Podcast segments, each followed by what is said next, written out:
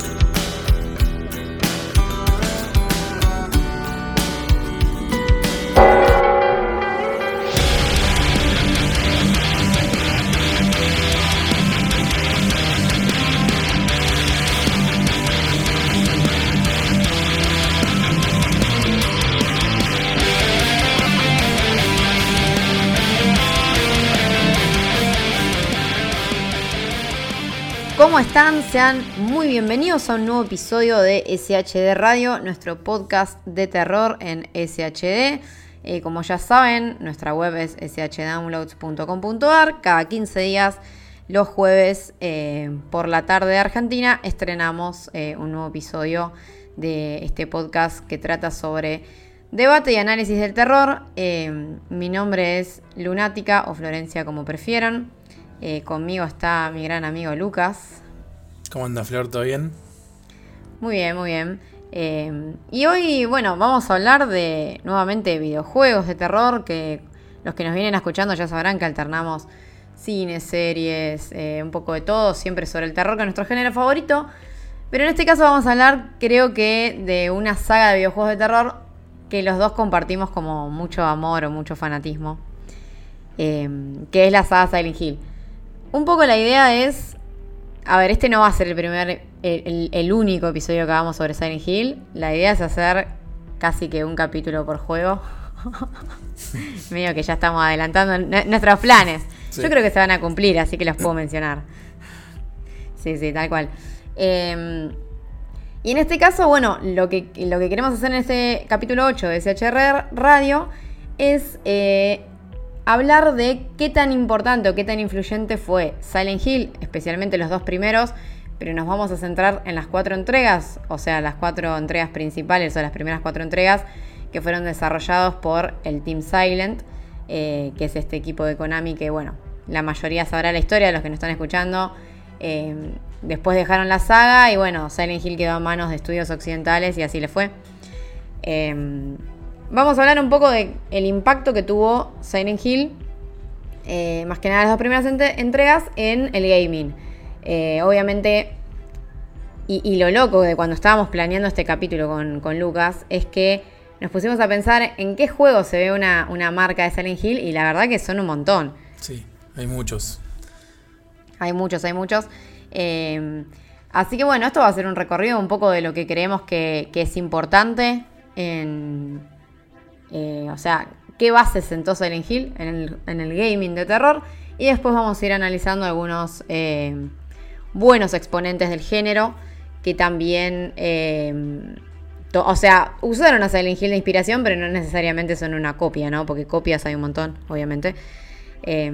hay, un juego brasilero que se llama Colina Legacy, o sea, Colina. hay muchos juegos, hay muchas copias de Silent Hill dando vueltas en la escena indie no vamos a hablar de ellas, vamos a hablar de juegos que están buenos y que un poco hoy en día eh, sostienen el legado de Silent Hill mientras seguimos a la espera de eh, que llegue una nueva entrega, que ojalá llegue, porque después del cancelado Silent Hill estamos todos medio llorando desde entonces, ¿no? Sí, igual estaría, creo que... Mm, vos el otro día lo hablábamos esto, eh, el hecho de que, de que vos decías que, si no me equivoco, de que no importaba quién estaba atrás de, una nueva entrega. Eh, que yo te decía que estaría buenísimo que esté eh, Kojima, digamos, por una cuestión de. Eh, no, no del nombre de Kojima, sino por, Creo que por lo que. Esa cosa. Esa cosa rara que él le puede dar a los juegos. Viste que ponen en el Dead Stranding es un juego raro. más allá de que hay cosas que son sólidas, tipo de gameplay y eso. la historia tiene ese aire como raro, como, no sé, como también tuvo que, no sé, el Evil Within 1. Viste que es un juego raro, vos los jugás y entendés la historia, pero hay como una cosa rara alrededor. Em, no sé, yo, a mí, me, a mí me, particularmente me encantaría que, aunque sé que no va a pasar, eh, porque también tengo miedo de que, de que tengamos la vara muy alta, ¿no? Y que por ahí el juego que salga sea bueno pero al no ser lo que todos esperábamos, pase medio desapercibido. O sea, no desapercibido, no va a pasar nunca Silent Hill desapercibido, pero que la expectativa que tenemos todos de tantos años de esperar una nueva entrega de Silent Hill, teniendo en cuenta que quizás las últimas que salieron eh, no fueron de lo mejor. Eh, nada, les pase lo que les pasó a los, a los juegos que, que no fueron del Team Silent, viste, que por ahí no eran malísimos, pero al no ser Silent Hill muchos de los fanáticos lo tiraron abajo, a eso me refiero. Sí, sí, coincido. Creo que, que o sea, de los que fueron occidentales, el único verdaderamente bueno, más allá de que puede gustar o no gustar, es Silent Hill Shatter Memories. O sea, ese juego es bueno, de se lo mire de donde se lo mire. El resto, bueno, Homecoming me parece que es un juego de acción mediocre. Eh, Downpower está bien, o sea, es rústico, se le nota la falta de presupuesto, pero es decente. Y Origins es un rip-off del 2. O sea, Origins. Origins es lo que no tienen que ser los juegos de terror. Es tipo. Que encima dentro de la misma saga. Es como. Ay, tengo que hacer un juego de terror. Bueno, hago que. Un tipo perturbado que lo sigue un bicho y hizo algo turbio. Silent Hill 2, o sea, es como, no sé. Sí, sí, mal. esos, esos moldes que, que hay, bueno, no se rompen, ¿no?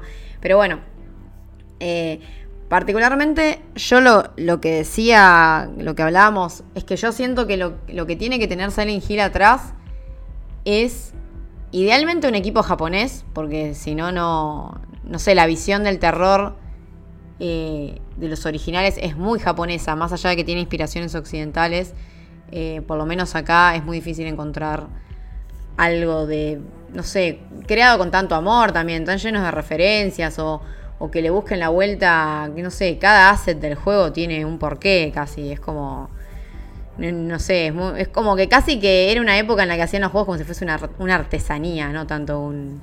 Sí, sí, sí. Era otra cosa.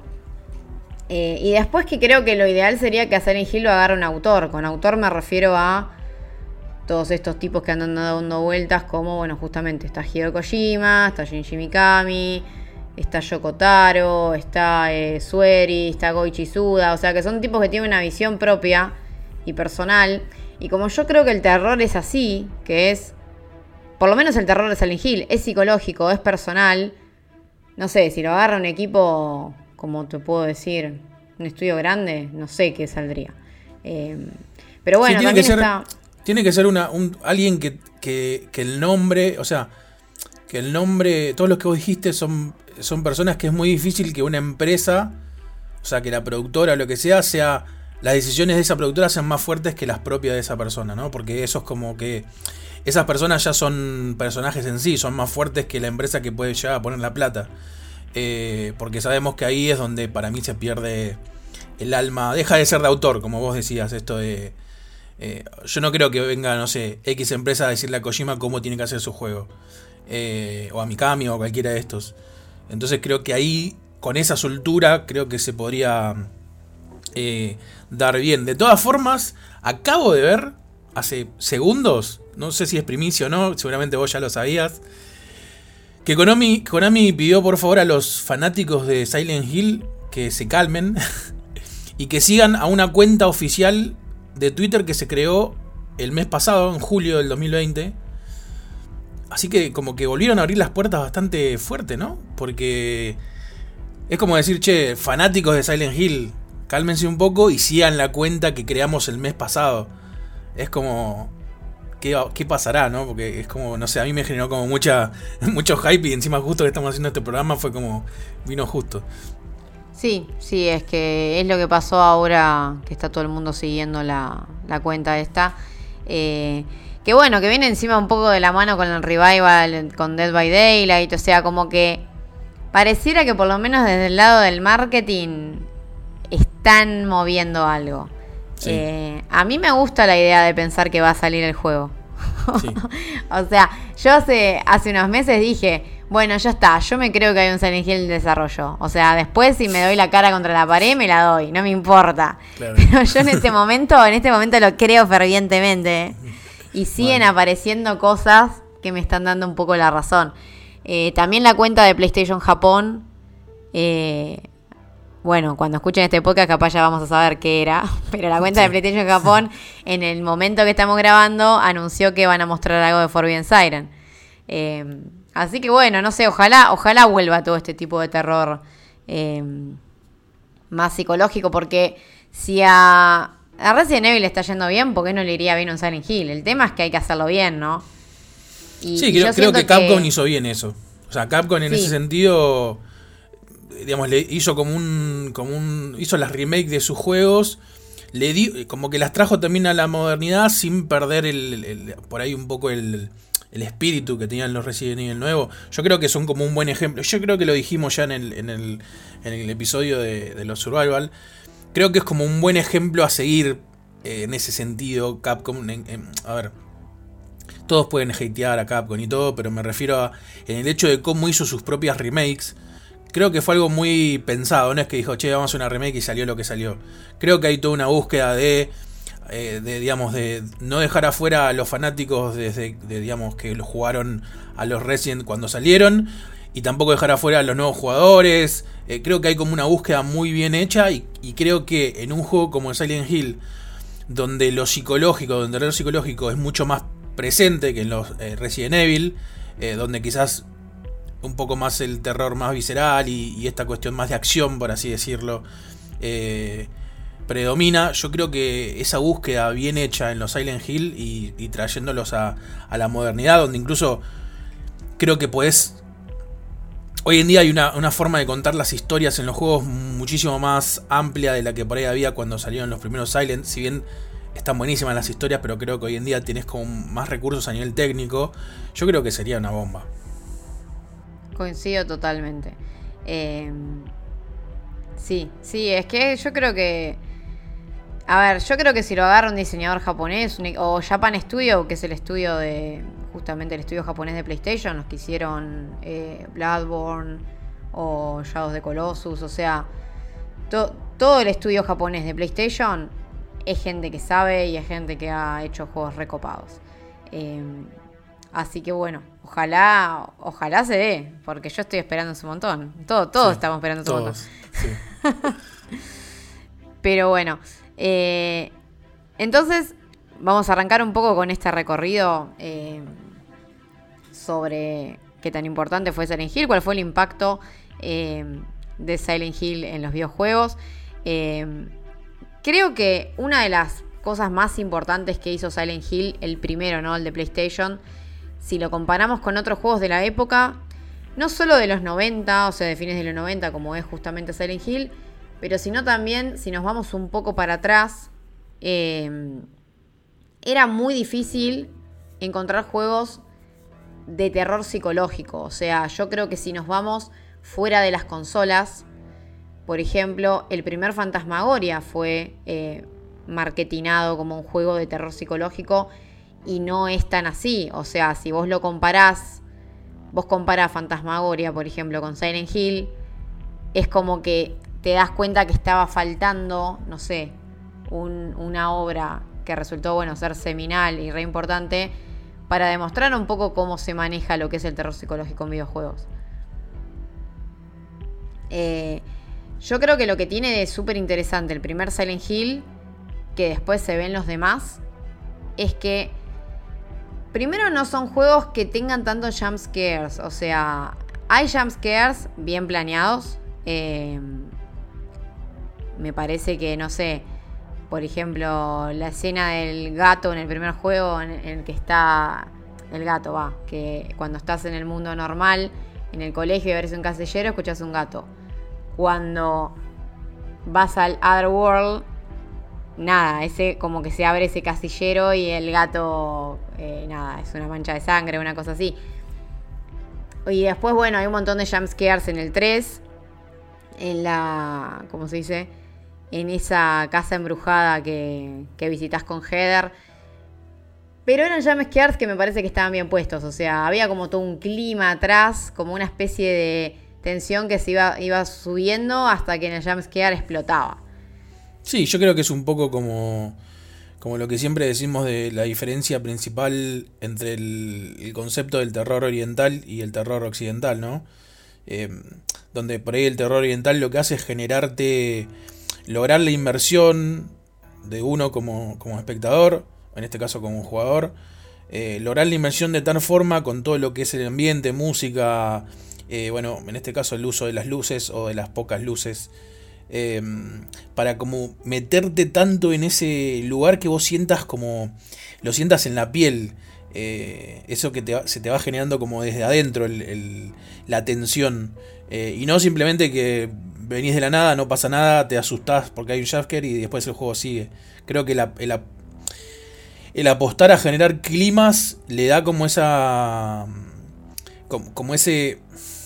ese sesgo más de terror psicológico, ¿no? Porque justamente creo que va acompañado de la mano. O sea, yo creo. No, no, sé si podría existir de buena forma un terror psicológico solo con jumpscare, ¿no? Porque sería como medio absurdo, porque justamente el terror psicológico lo que propone y lo que hace es hacerte mm, vivir a vos de una forma empática lo que vive el personaje.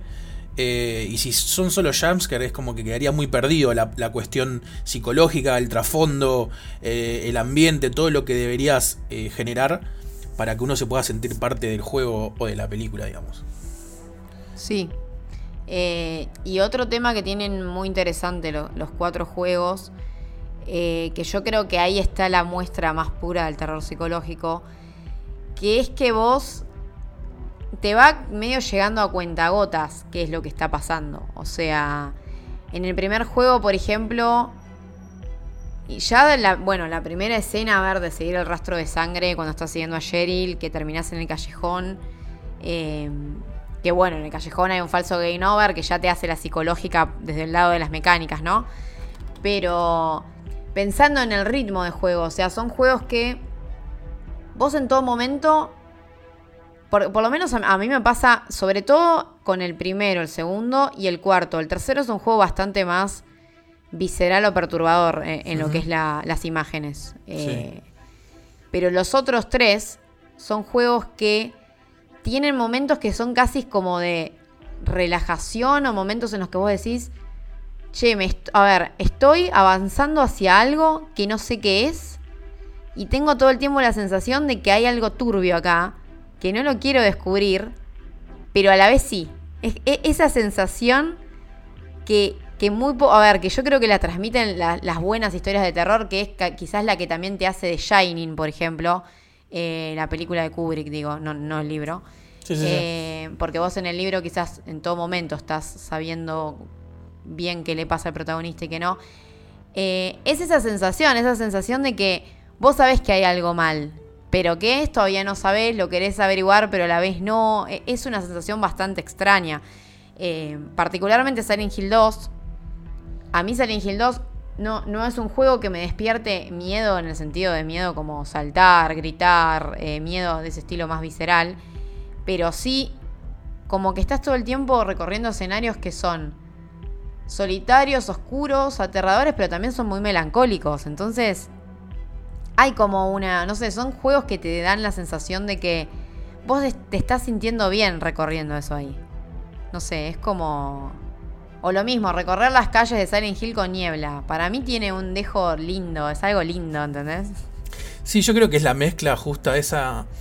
Esa sí que es, muy bien, o sea, cuando está bien lograda creo que es muy satisfactoria, por así decirlo, obviamente para los que aman el terror, que es como ese sentimiento de paz, pero que en realidad es mentira. O sea, es como si fuese un placebo. Es como si fuese un sentimiento placebo de que vos sabés que está todo para la mierda, pero te lo están mostrando en, un lugar calmo. O sea, y, yo creo que, por ejemplo, en el 1, con el tema de, la radio, eh, o mismo el hecho de, tener, eh, bueno, las, digamos, las, sirenas, las alarmas que sonaban creo que ayudan mucho a, esta, esta disruptiva de, decir, bueno, mientras no suene el, digamos, la radio, ni mientras no haga la estática, yo sé que está todo bien, pero en realidad sabes que no está todo bien.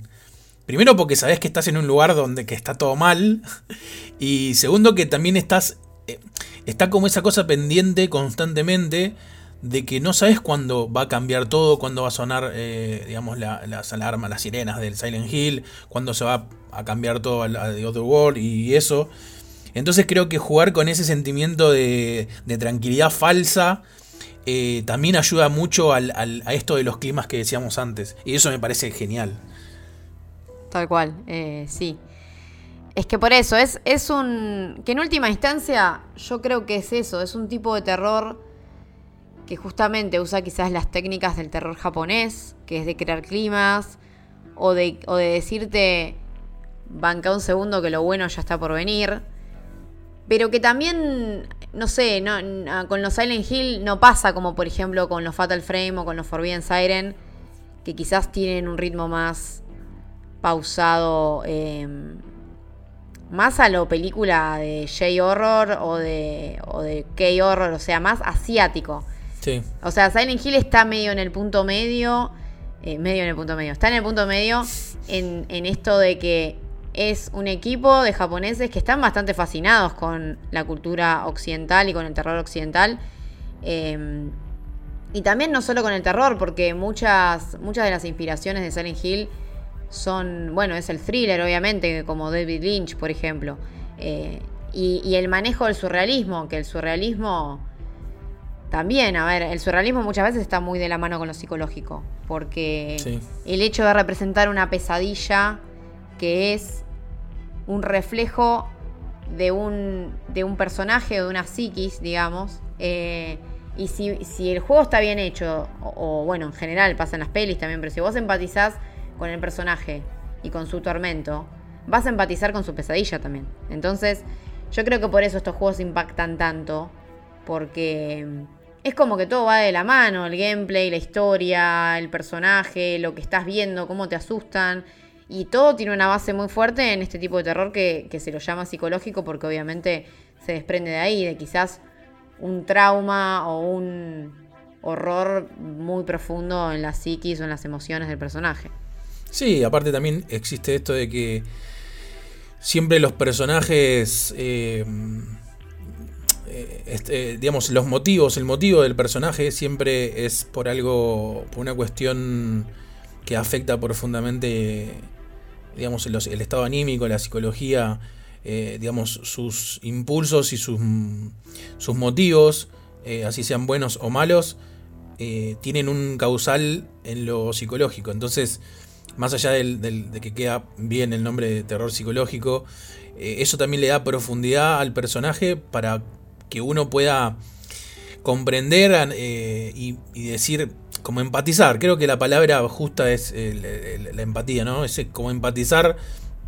O sea, en el uno nosotros entendemos por todo lo que pasa, porque si bien quizás, digamos, nadie vivió lo mismo que vive el protagonista en esto de tener, de encontrar una nena, de que se le muera la esposa y de tener que criar solo y que la, llevas un día de vacaciones y que se pierde. O sea, obviamente creo que nadie vivió eso. Pero digo, vos podés entender lo que es el, amor de un padre a una hija, eh, de, un, digamos, e, ese sentimiento de un marido que no puede superar la muerte de su mujer, que aparte te lo muestran como una relación em, como muy perfecta. Entonces, eh, es ese, ese, lado de la psicología, de, que uno lo puede entender porque son sentimientos reales, eh, yo creo que le terminan de dar esa, esa, vuelta de tuerca a lo que vos decías. Sí, sí, está, está bueno esto que, decís.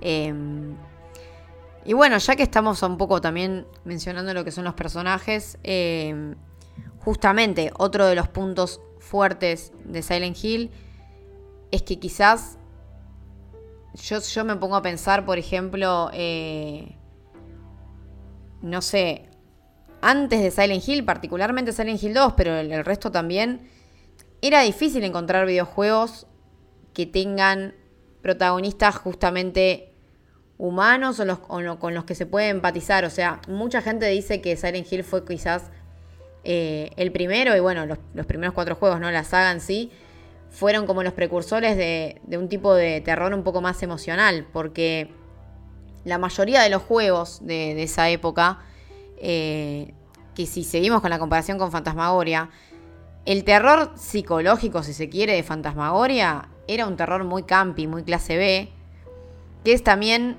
a ver, el primer Resident Evil tiene atmósferas que están buenísimas y también tiene un dejo de, de terror psicológico en el aire, pero no deja de recurrir a justamente a estereotipos y cosas de cine clase B. Entonces la llegada de Silent Hill un poco rompe todo ese terror campi que andaba dando vueltas en los juegos Em, y bueno, no sé, en los 90, 2000 también el cine de terror estaba medio, medio colapsado, como ya hablamos en los capítulos de terror, de cine de terror que tenemos. Em, entonces, la verdad que resulta súper interesante, como vos decís, Lucas, o sea, controlar a, no sé, a ver, no estoy controlando a un soldado que tiene que matar em, zombies, o no estoy controlando a un investigador, como pasa en el Lune in the Dark, o, o tampoco qué sé yo, si lo comparamos con otros, con otros juegos que tienen personajes indefensos de esa época, por ejemplo Clock Tower, la diferencia creo yo entre, no sé, Harry Mason o Cheryl o James Sunderland con Jennifer de Clock Tower, es que vos en Silent Hill lo que vivís es quizás, no sé, es una especie de experiencia, o sea, el personaje no está buscando la experiencia de terror, es como es como si vos sos una persona que tiene traumas no resueltos y esos traumas se materializan en una pesadilla. Es como algo súper personal. En cambio, no sé, en Clock Tower es, la historia es otra cosa, es entro en una mansión y había un asesino. O sea, e, es un terror que si bien se puede empatizar muchísimo eh, con el sufrimiento del personaje o con cómo tiene que justamente hacer frente a estos males, esas cosas, eh, es un terror que, viene, qué sé yo, desde lo profundo y es puramente sobrenatural. O sea, hay un equilibrio interesante entre sobrenatural y, personal, diría. Sí, yo creo que también, eh, sumando a lo que decís vos, hay una cuestión de, del personaje, digamos, terrenal, ¿no? Porque, a ver, en parte es lo que vos decías antes. Ahí no estamos los juegos venían de toda una época donde eh, el, protagonista era un héroe siempre, por algún motivo. Eh, y me refiero a héroe con esto de que todos habían, no sé, eran todos guerreros, eran todos eh, asesinos de, o mercenarios de, o digamos, tenían como un, contexto mucho menos empatizable, y voy a seguir usando toda la, todo el programa esa palabra. Y de repente en el Silent Hill 1, eh, bueno, en, los cuatro, pero digo, en el 1 que fue el primero, tenías a un tipo común con sentimientos reales. Y yo creo que eso es lo que lo, despega de la mayoría de los, juegos. Porque el que tenga sentimientos reales y que, eso digamos, lo lleva a tierra, es lo que te hace sentir esa sensación de decir... Y, justamente también está como muy bien acentuada en lo narrativo por, el hecho de que haya otro, otra realidad del Otherworld. Eh, esto de decir, che, esto, esto puede pasar en la vida real. ¿Entendés? Eh, eso como que esa, esa, parte narrativa tiene los pies en la tierra. En el Clock Tower o en, los que vos dijiste antes. Es como que, no sé, yo siempre sentí como que ya estoy en un mundo de fantasía. ¿Entendés? Yo ya estoy en un mundo que yo sé que no es real. Claro. Pero porque los personajes no me, no me contagian nada real. En cambio, en el Silent Hill, puedo sentir que es un mundo de. Eh, ¿entendés? Como real. Y que voy a poner un ejemplo como bien tácito para que se entienda. Creo que me pasó lo mismo, por ejemplo, con la película Insidious. Que hay otras películas que yo puedo ver de, digamos, de terror, de, cosas paranormales o lo que sea, que por el trasfondo que tienen, y sí, ya sé que estoy viendo una película de terror, entonces todo lo que me cuentes, no sé si me, va a enganchar, como quizás en Insidious donde hay una cuestión real, hay una enfermedad real, hay un padre preocupado por su hijo, una madre, ¿entendés? Como que le da todo un contexto donde te lo sienta en, la tierra. Y creo que lo que mejor hace Silent Hill, y que fue el primero, porque como vos decías, em, más allá de una cuestión narrativa de que antes no se podían contar un montón de, O sea, no había una forma muy concisa de contar una historia, porque a ver, qué sé yo. eh, estuvo el. No sé, el Slatterhouse. Eh, perdón, el Flatterhouse. Que sí era de terror, tenía como otro, otro lugar y todo, pero no había mucha forma. Era como la historia era súper contada así de forma media rústica. Pero me refiero eh, la de Ark, incluso, que tiene una historia detrás, pero es eh, nada. Y sos un personaje, sos un investigador que como que está buscando, o sea, el personaje está buscando lo que termina encontrando. Y acá no, acá vos sos víctima de algo que en realidad estabas haciendo para otra cosa, estabas haciendo vacaciones eh, con tu hija a un pueblito ahí en, en, Maine, que era donde habían encontrado a, eh, a, la, a la nena esta, y de repente... La nena esta. Sí. Eh, eh, y de repente nada, te caes en un, en un lugar que está todo niebla y hay unos bichos, o sea, como que es una, medio como que le tocó vivir, obviamente después te enterás de que no, pero como que en el, en el momento sentís eso, ¿entendés? Como que che, uh, esto me puede pasar a mí. Obviamente sacando la diferencia de que es un juego y todo, pero me refiero a lo terrenal. Yo creo que lo terrenal de los personajes le termina de dar, fuerza a, ese sentimiento de empatía que puede generar y que te hace sentir que, bueno, che, esto puede llegar a pasar. Sí, sí, además, eh, otra cosa que, lo que estabas diciendo me hizo acordar, eh, que otra, otra de las cuestiones que es súper importante sobre todo con el primer Silent Hill y obviamente con el 2, que el 2 en ese aspecto, eh, nada, es, el más potente. Eh, que si vos comparás, por ejemplo, a ver, hay, videojuegos que fueron, no sé, centrales para lo que es la narrativa. Pero, pero no, a ver, la narrativa clásica de los juegos, la, más básica que viene de, de, de antaño es Gameplay cortado por cinemáticas. Chau. Es como. Y las cinemáticas, bueno, ves como las ves, pero son videitos. Es como jugar, ver videitos, jugar, ver videito. Sí. Em, el primer Sunny Hill, que, en eso también eh, recuerda un poco al aporte que hizo Half-Life para los shooters.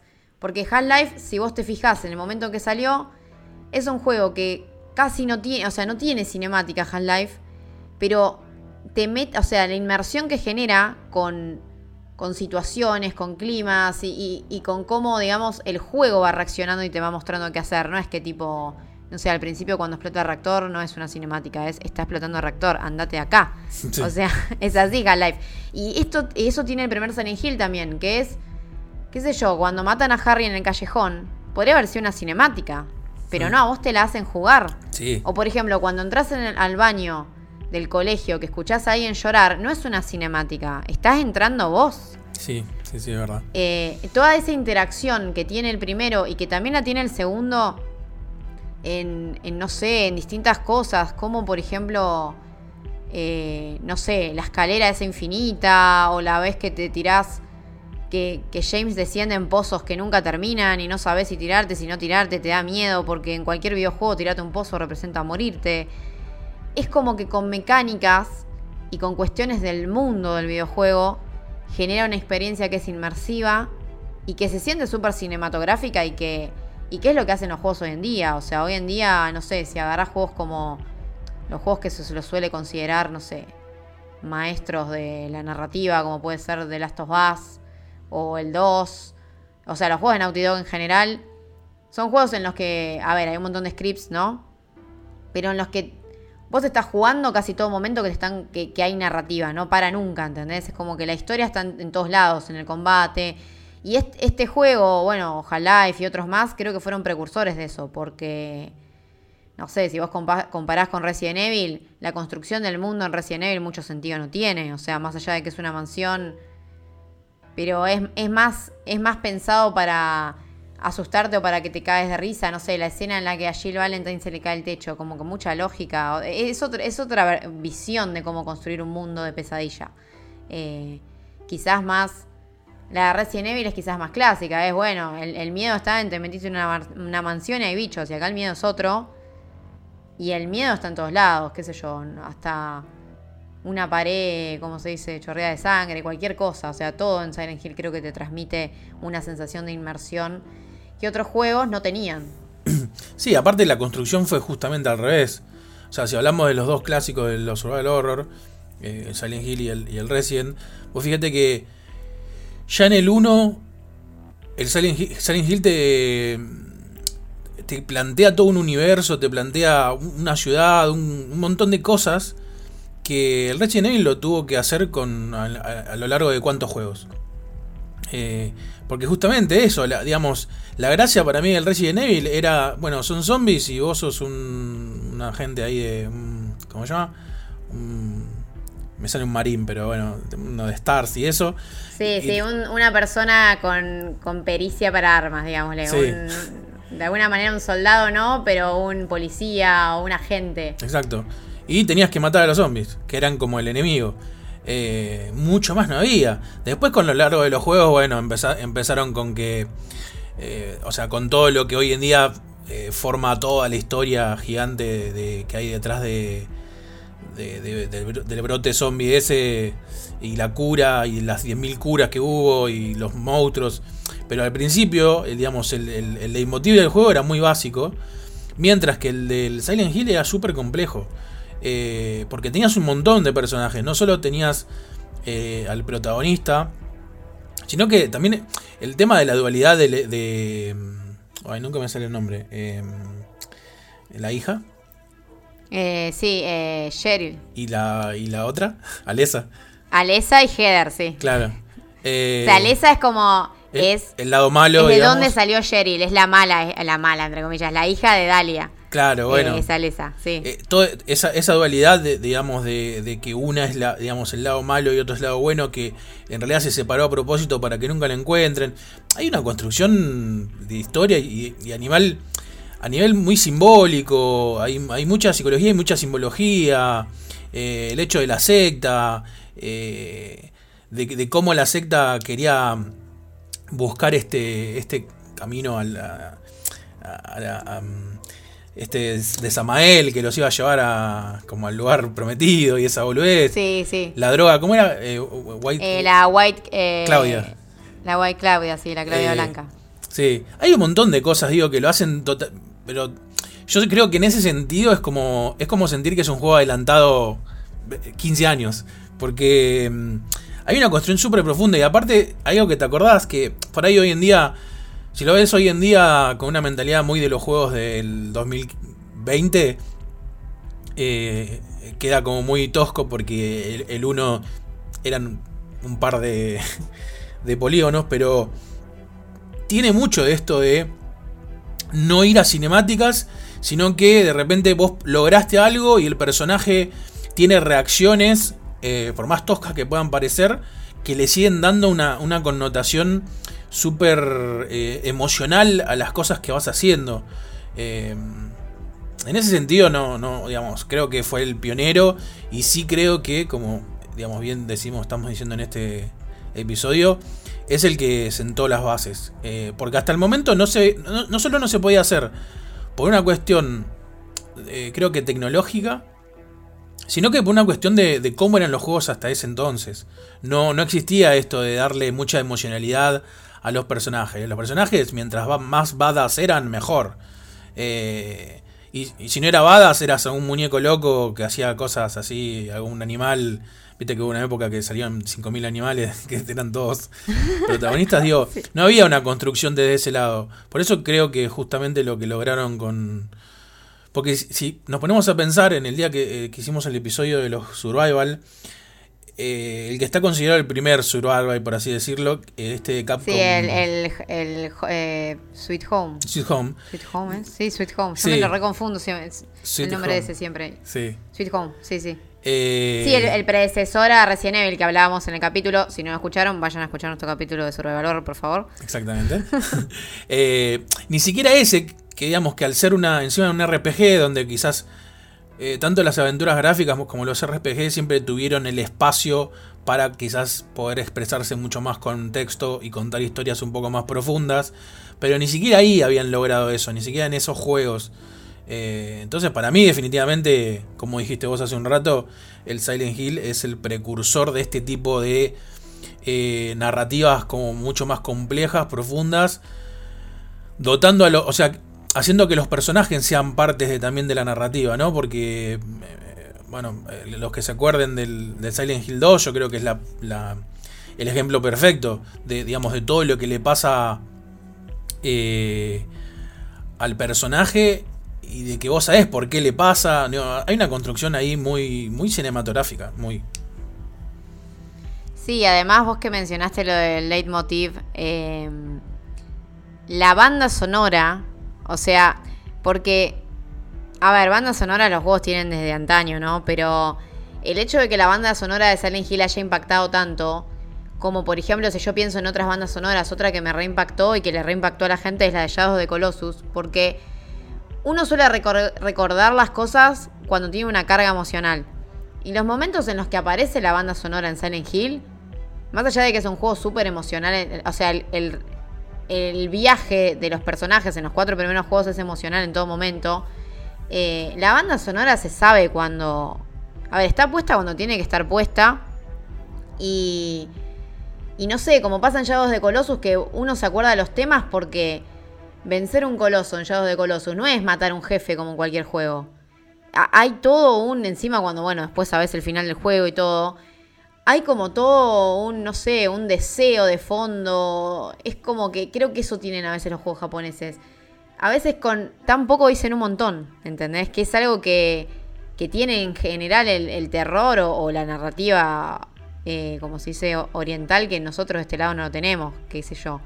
Eh, y la banda sonora de Silent Hill, por eso creo que también pasa esto de esta sensación de, de que hay una calma, porque es también un personaje que, que sabe que hay algo mal, que el personaje lo sabe y vos estás haciendo el camino para ver eso. O sea, para... Es como, no sé, como cuando vas a terapia y te están sacando algo malo de adentro. Es una cosa así. Entonces ese proceso, de la forma en que te lo muestra el juego, te lo muestra Silent Hill, es como por eso digo, es como pacífico, llevadero. Son juegos que también son, son muy melancólicos. Y la melancolía puede ser una sensación fea, pero también es una sensación linda. Eh, y creo que es por eso. Creo que por eso mucha gente lo llama terror emotivo. Eh, y pasando al otro tema, digamos, que, también queremos mencionar. Eh, son juegos que fueron súper adelantados, como decías vos, Lucas, pero también súper adelantados en, en los temas que trataban.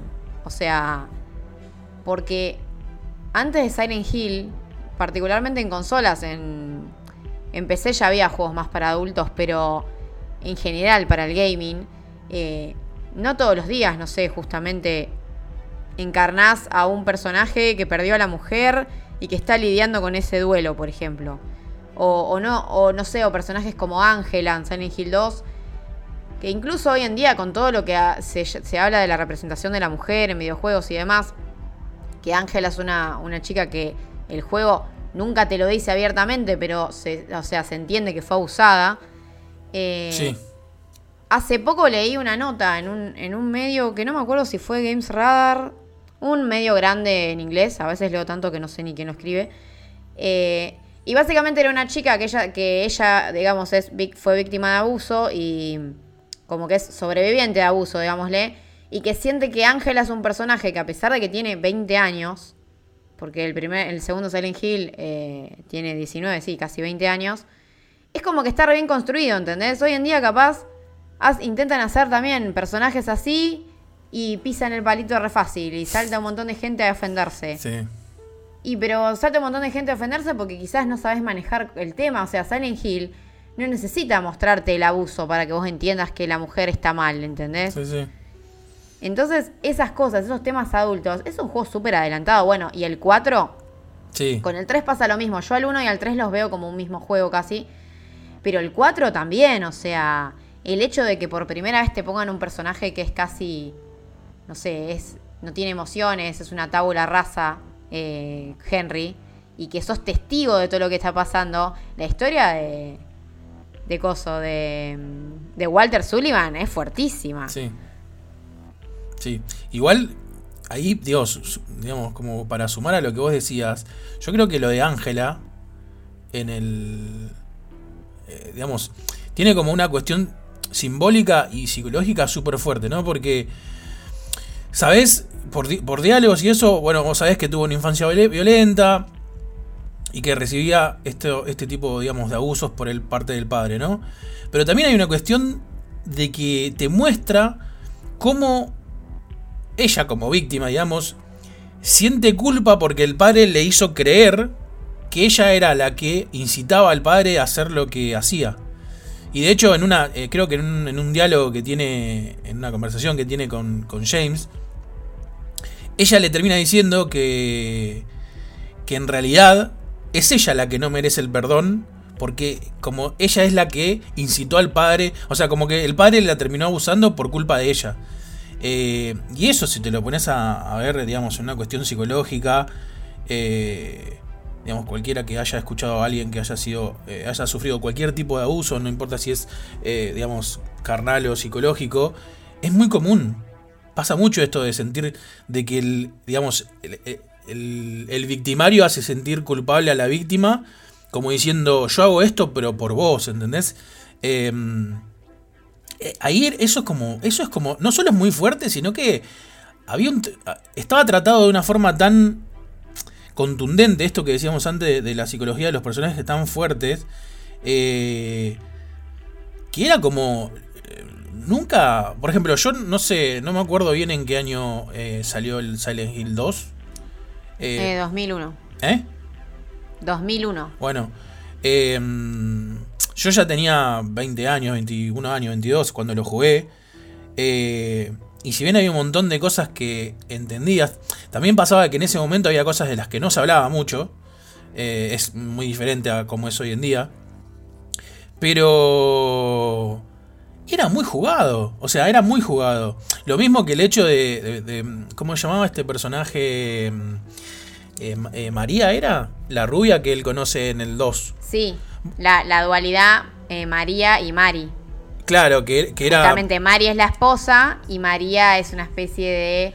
Es igual a la esposa, pero en una versión como deseable o carnalmente atractiva, digámosle. Claro, que en una, parte también es como que te dan a entender esto de que era la representación del deseo sexual, del deseo, aparte, digamos, si bien físicamente se parecía, eh, de personalidad totalmente diferente, una persona mucho... Eh, o sea, esta María era una persona mucho más con iniciativa, fuerte, o sea, totalmente lo contrario a su, esposa, entonces era como un poco esa parte solo sexual de, lo que él recordaba de su esposa, con el, mezclada con el sentimiento de culpa, porque justamente eh, ese personaje se muere como 200 veces en el juego, cada tanto se muere, y que es como remarcarle el sentimiento de culpa que él tiene, porque obviamente hizo lo que hizo.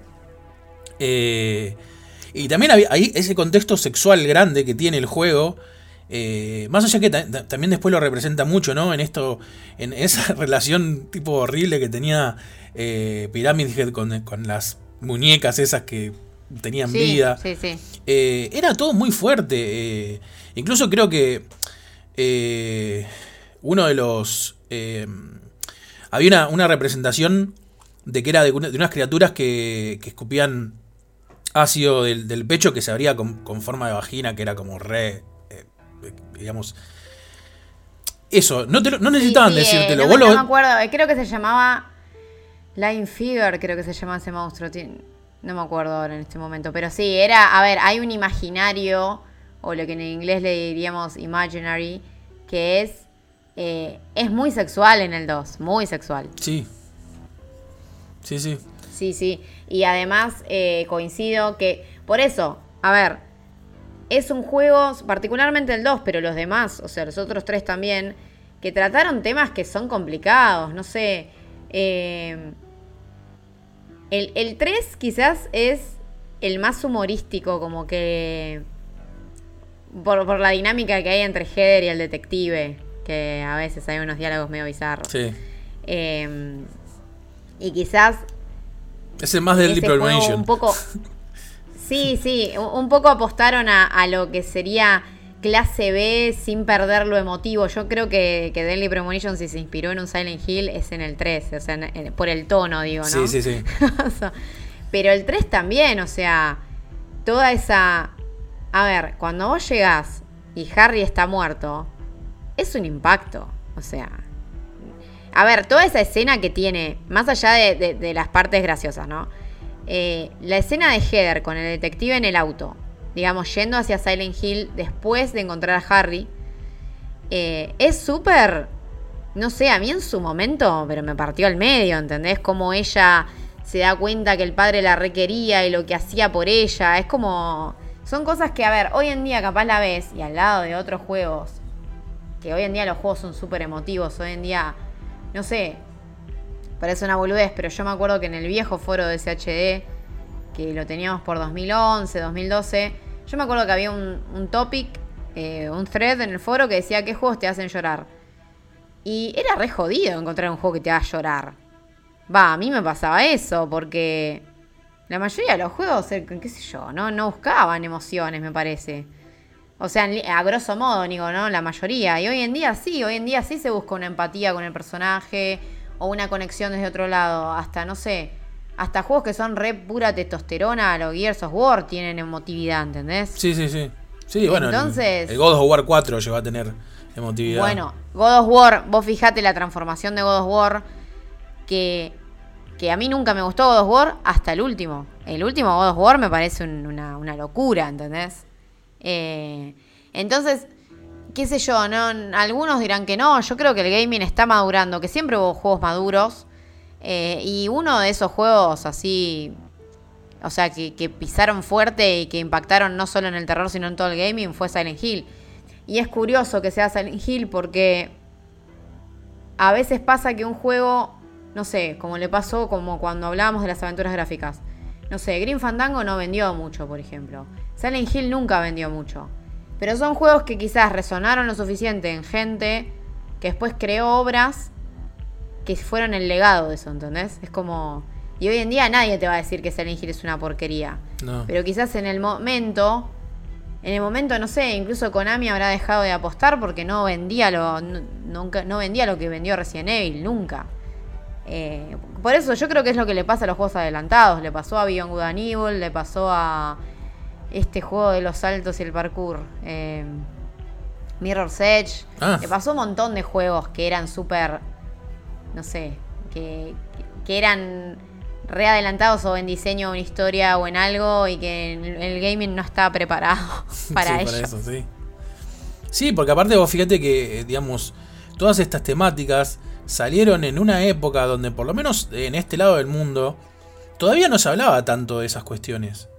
Eh, y yo creo que también lo que maduró fue el, digamos, el público en general justamente por esto, ¿no? Porque eh, es lo que te decía antes. Eh, a mis 20 años, si bien yo nunca me consideré un idiota,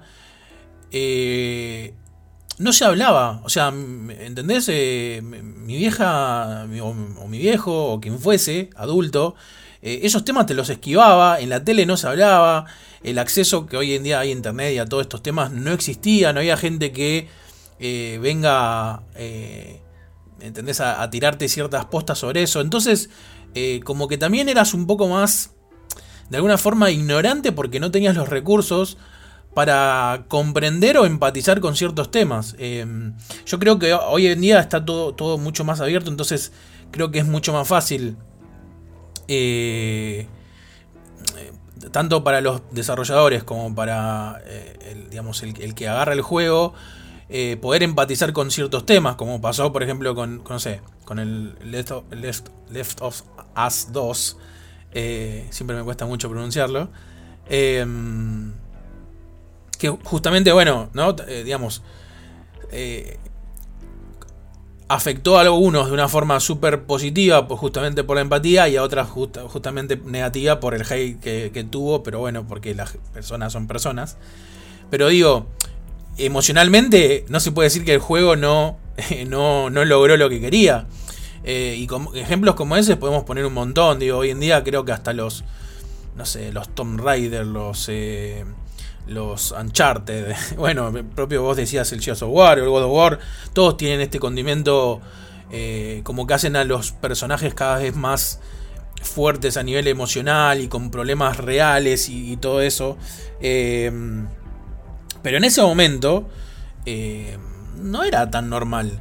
Y yo creo que lo que pasó fue que no sé si se lo pudo apreciar como debería habérselo apreciado, porque más allá de eso, fíjate que siempre que se hablan de los, de los Silent Hill, se hablan de, bueno, del terror, de su pero nunca se habla de las temáticas en sí.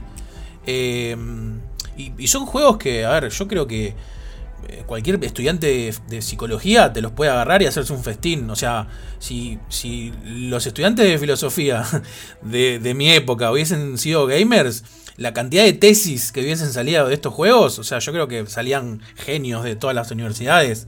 Eh, y yo conocí, conocí, eh, bueno, en el viejo foro de SHD, o sea, a lo largo de los años que la web ya es muy larga, eh, muy longeva, digamos, pero también que yo estaba en los foros de Silence y Broken, o sea, en la comunidad de Silent Hill había un par de. Yo me acuerdo de conocer un pibe de México que él estaba haciendo como su tesis de psicología sobre Silent Hill. Pero era muy raro porque creo que yo que Silent Hill tardó mucho en impactar en la cultura pop. O, fue como Lovecraft, tipo, vieron que Lovecraft se murió y no, tenía ni idea que lo iban a leer millones de personas. Esto es un poco lo mismo. Em, o sea, yo creo que a Silent Hill se lo reconoció como muy grosso mucho tiempo después. Sí, yo creo que no se, lo, o sea, en el momento tuvo su, su reconocimiento, pero no por no por la obra que fue. O sea, fue como, bueno, es el juego de terror del momento, ¿entendés? Pero eh, no, estabas realmente haciendo un análisis real de lo que podía dar el juego. Sí, ese análisis se hizo, creo yo, mucho después. Exacto. Cuando, digamos, el gaming...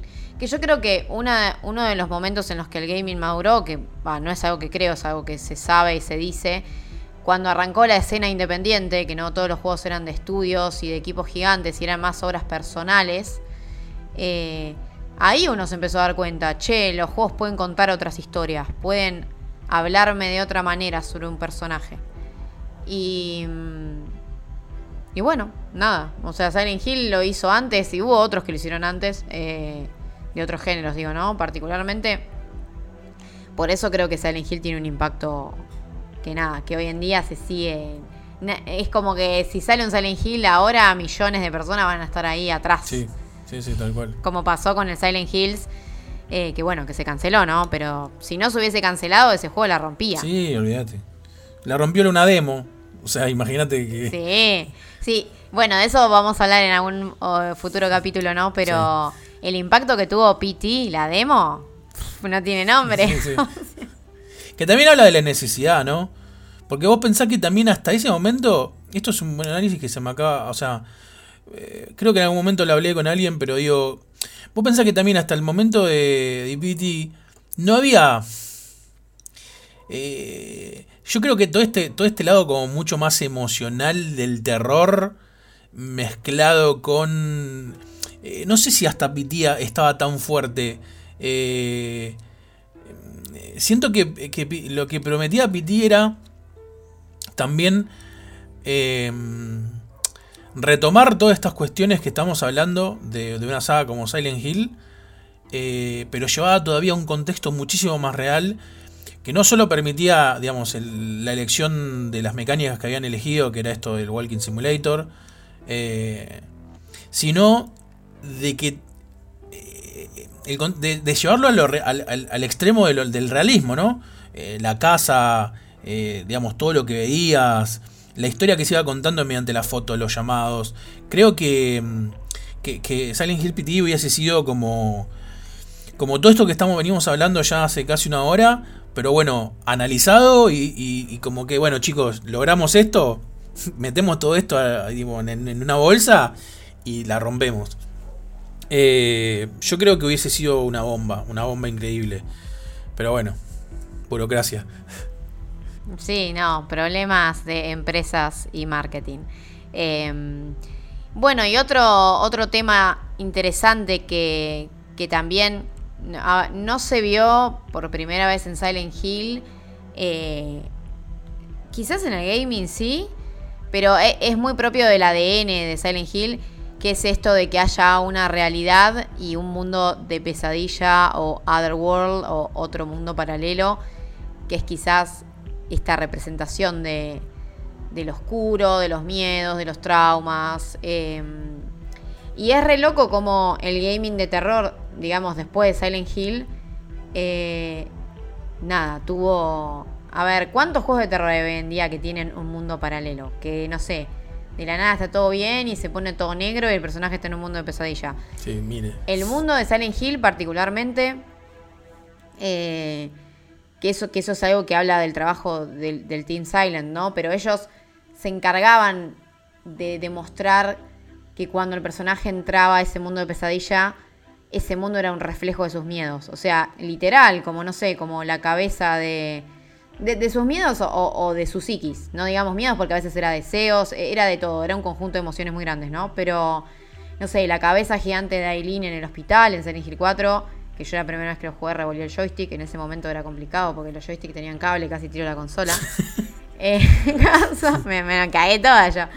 Eh, después, no sé, el hospital en en Silent Hill 3, eh, o, o, justamente el mundo, el mundo de pesadilla de James Sunderland no es un mundo lleno de sangre y óxido como si lo es en Silent Hill 1 o, en Silent Hill 3, por ejemplo, porque vos estás explorando la pesadilla de, otra persona. Eh, y es eso, o sea, eso que es, eh, que es muy común en el surrealismo, en, en el cine de David Lynch, o, bueno, en el cine ya se había visto, digamos, eh, en otras películas, qué sé yo, Jacob's Ladder o Session 9, que son películas que, inspiraron Silent Hill, pero que los videojuegos hoy en día es casi cliché que personaje que tiene que explorar su mente, personaje que mm, enfrenta a un otro mundo paralelo, se mete en otro mundo. E, es como... A ver, muchos juegos lo hacen bien, no digo que, que sea un cliché malo, pero es increíble que esté, que siga, o sea, que no paren con eso. claro. Sí, aparte, justamente es eso que decís vos, ¿no? Es el. Es esto de. de, de meterse como en el, en el inconsciente de otro. Eh, porque tiene todo un simbolismo, digamos, no es que, bueno, simplemente. Eh, cambia de, lugar para dar más miedo. Que si bien obviamente eh, potencia mucho el sentimiento de miedo cada vez que vamos al, al eh, hay todo un contexto y que está súper bien justificado. Digo, creo que, creo que eso es lo importante, en, por lo menos en, esta construcción que logró Silent Hill con, esto de que puedas pasar como al otro lado, ¿no? Eh, y hay ejemplos, qué sé yo, eh, por ejemplo, ese, ese otro mundo que está un poco, es un poco creado por, todas esas enseñanzas un poco macabras que, le enseñó, que le dio la madre a Alesa. Pero fíjate que, digo, la representación perfecta para justificar esto, yo creo que es, por ejemplo, lo del sello de Metatron. De Metatron, perdón. Em, que en, el, en Silent Hill 1, el sello ese posee el poder para destruir a todas las criaturas del otro mundo, porque Alesa realmente cree que eso funciona así. Y en el 3, Contrariamente, ya el, sello no tiene poder porque dejó de creer por todo lo que viene pasando. Digo, ella dejó de creer. Entonces, eh, eh, está buenísimo esto de que las cosas en el otro mundo son ajenas a vos como personaje. No solo porque son, es como el otro mundo creado por otra persona, sino que sigue las leyes de lo que la otra persona cree o deja de creer. Entonces, digo, a lo que voy con esto es que desde el lado psicológico y desde el lado simbólico, tiene un porqué también. Y yo creo que eso va muy de mano con lo que decíamos antes. de, por qué, digamos, Silent Hill, la saga, o por lo menos los primeros cuatro, fueron tan eh, relevantes para lo que es el, la industria del gaming en general. Porque no es que las cosas pasaban porque sí. Porque tranquilamente ellos podrían haber dicho, bueno, sí, eh, es una ciudad que como se está, como está prendido fuego en el momento, cada vez que pasa algo feo te vas a otro lado y listo. Y no sé si alguien hubiese dicho, che, qué bajón esto, ¿entendés? Pero no, hay una cosa muy profunda detrás de ese cambio que, no es como lo de la niebla, que sí fue una cuestión técnica y que quedó bien y que, bueno, hicieron, hicieron algo alrededor de eso. Eh, fue, esto fue una búsqueda real eh, de por qué iba a cambiar y qué significado tiene y cómo va afectando en el, transcurso de los juegos. yo creo que el hecho de que para todo haya una búsqueda real, desde lo emocional, psicológico y simbólico, es el principal fuerte de la saga. Sí, sí, es que por eso, por eso creo que, que es importante la idea de pensar. A ver, los primeros cuatro Silent Hill eran juegos de autor y, tenían una mirada muy personal y una mirada que, que, había una búsqueda. Es como cuando vos ves, a ver, vos ves cine de David Lynch y sabés cómo es David Lynch. Vos ves cine de Tarantino y sabés cómo es Tarantino. Y esto era lo mismo, o sea, eran cuatro juegos que los manejaba casi el mismo equipo, más allá de que cambiaban. A ver, Keiichiro Toyama dirigió el primero, después se fue, eh, que hizo, bueno, Forbidden Siren y un par de juegos más. Pero el equipo creativo y, y algunos nombres particulares que había ahí atrás, qué sé yo, Akira Toriyama, Akira Toriyama no, Akira Yamaoka, Akira Yamaoka, eh, Masahiro Ito, o sea, había gente atrás en, en, el diseño del mundo, diseño de criaturas, de la música y demás, que se repitió a lo largo de estos cuatro juegos y quisieron que, si bien eran juegos distintos, todos compartían la visión estética, creo yo, la visión creativa, digámosle. Sí, porque eh, no cambió el grupo. O sea, a ver, pueden cambiar los integrantes, pero el grupo nunca se disolvió. Eh, y, y, y, cuando hay un grupo de trabajo que, eh, digamos que, a, mí, a ver, voy a poner un ejemplo y totalmente idiota, pero digo, cuando yo laboré haciendo videojuegos, yo empecé con mi grupo de trabajo. Y vos te das cuenta que la forma de trabajar, eh, un montón de cuestiones de cómo, si bien no eran juegos secuelas, digamos, como, eh, como una saga, una franquicia, pero hay todo un contexto que te genera que mientras mantenés al mismo grupo, eh, porque el grupo no... El grupo no siempre está definido por, por cuestiones individuales, ¿no? Eh, si vos mantenés un grupo de 10 personas Encima el Team Silent eran, eran varios, no eran como tres o cuatro. Sí, era un equipo grande. Sí. Eh, está bien, se te puede ir uno, otro, pero el, el, el core del, del, grupo, de la idea que hay sobre el juego, sigue estando ahí. Eh, mientras vos no rompas eso y decís, no, bueno, ahora unos hacen una cosa, ahí sí, pero digo, se mantuvo, el, el Team Silent como team se, man, se mantuvo durante los cuatro y se nota. Se nota, si bien son cuatro juegos, para mí son cuatro juegos bastante diferentes, por así decirlo, uno del otro pero mantienen la misma concepción del universo de, de Silent Hill. Eh, a nivel creativo, a nivel de diseño, eh, hay un montón de cosas que te das cuenta que es el mismo, que cuando pasas a otros, eh, por ejemplo, ¿cuál es el que cuando cambia el Otherworld es como de hielo? ¿El Shattered Memories? Shattered Memories. Bueno, sí. digamos, qué sé yo, te das cuenta, pero no solo por eso, ¿no? Pero, eh, o bueno, el Origins. Te das cuenta que ahí ya hay otro. Eso son otras personas lo que lo hicieron. No comparten el mismo criterio sobre el mundo de Silent Hill. Eh, sí, sí, es nada que ver. Eh, yo rescato muchísimo Shatter Memories porque, particularmente Shatter Memories, se nota que está hecho por alguien que.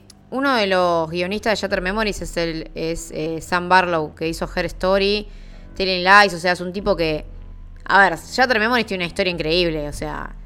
Hay gente que puede decir a mí no me gusta porque nada que ver, bueno, otro tema ese. Sí, sí, o sí. sea, es como la gente que te dice a mí no me gusta Resident Evil 7, y bueno, otro tema, o sea, no puedes negar que el juego es bueno. Claro. Eh, yo destaco mucho Shutter Memories porque es un juego que intentaron hacer algo distinto, pero como, o sea, se nota el amor a Silent Hill, se nota que gente que sabía que estaba haciendo. Y algo parecido se ve en Downpour, Downpour es mucho más tosco, se nota que se hizo con dos mangos y los problemas que tiene son que, no sé, repetición en las secuencias de pesadilla, en esas que corres, ¿viste? Eh, que te chupa el coso, el, el mundo, sí, sí. O, o, no sé, o, o, los enemigos son todos medio iguales, es como que es precario para un juego de mundo abierto, pero lo que me gusta, por ejemplo, de, de Downpour es que se nota que fue hecho por un equipo europeo porque tiene mucho del terror europeo, o sea, los ambientes o los temas y demás. Yo creo que son juegos que también tuvieron una búsqueda, pero que bueno, que no les alcanzó porque por falta de presupuesto, por falta de lo que sea, porque son juegos que tampoco apuntaron a ser grosos como apuntó a ser Silent Hill 2, Silent Hill 3, Silent Hill 4. Claro. Eh, pero sí, yo coincido, o sea que creo que lo que se tiene que dar ahora es por un lado, un equipo que tenga una búsqueda más personal, o sea, que, que tengan en mente, che, yo quiero hacer esta obra por esto, por esto, y que sean razones, no sé, eh, artísticas. Parece una boludez, porque un poco a ver, uno puede pensar en el arte por el arte, porque el arte también tiene que vender, ¿no? Pero hay, hay puntos y puntos. Sí, sí, sí, hay formas y formas. Claro, se entiende. ¿eh? Hay arte y arte, se entiende lo que digo, ¿no? Em, entonces, creo que tiene que pasar eso, que tiene que haber un creativo o un equipo creativo con una visión y a la vez tiene que haber presupuesto y tiene que haber apoyo atrás de PlayStation o de Konami o de quien sea, digamos. Porque si no, lo que termina pasando es que terminan saliendo juegos que medio, medio rotos o, medio, no sé, medio doble A. A ver, Shatter Memories no es un mal juego, pero salió en Play 2 en la época en la que todos los juegos salían en Play 3. Salió en, Wii, o sea, apuntaba a algo más bajo. Sí, sí, sí. Eh, así que, que, bueno, creo que por ahora está bueno el repaso que hicimos de qué, qué creemos, qué temas, qué cuestiones, qué tropos temáticas creemos que Silent Hill aborda y, y, no sé, impactaron en la industria. Y ahora podemos empezar hablando de los juegos, o sea, qué, juegos fueron los que tomaron, eh, no sé, la estela, la bandera de Silent Hill y un poco la, la siguieron de alguna manera. Em, yo quiero empezar con Deadly Premonition, más que nada porque, bueno, el segundo salió hace muy poco.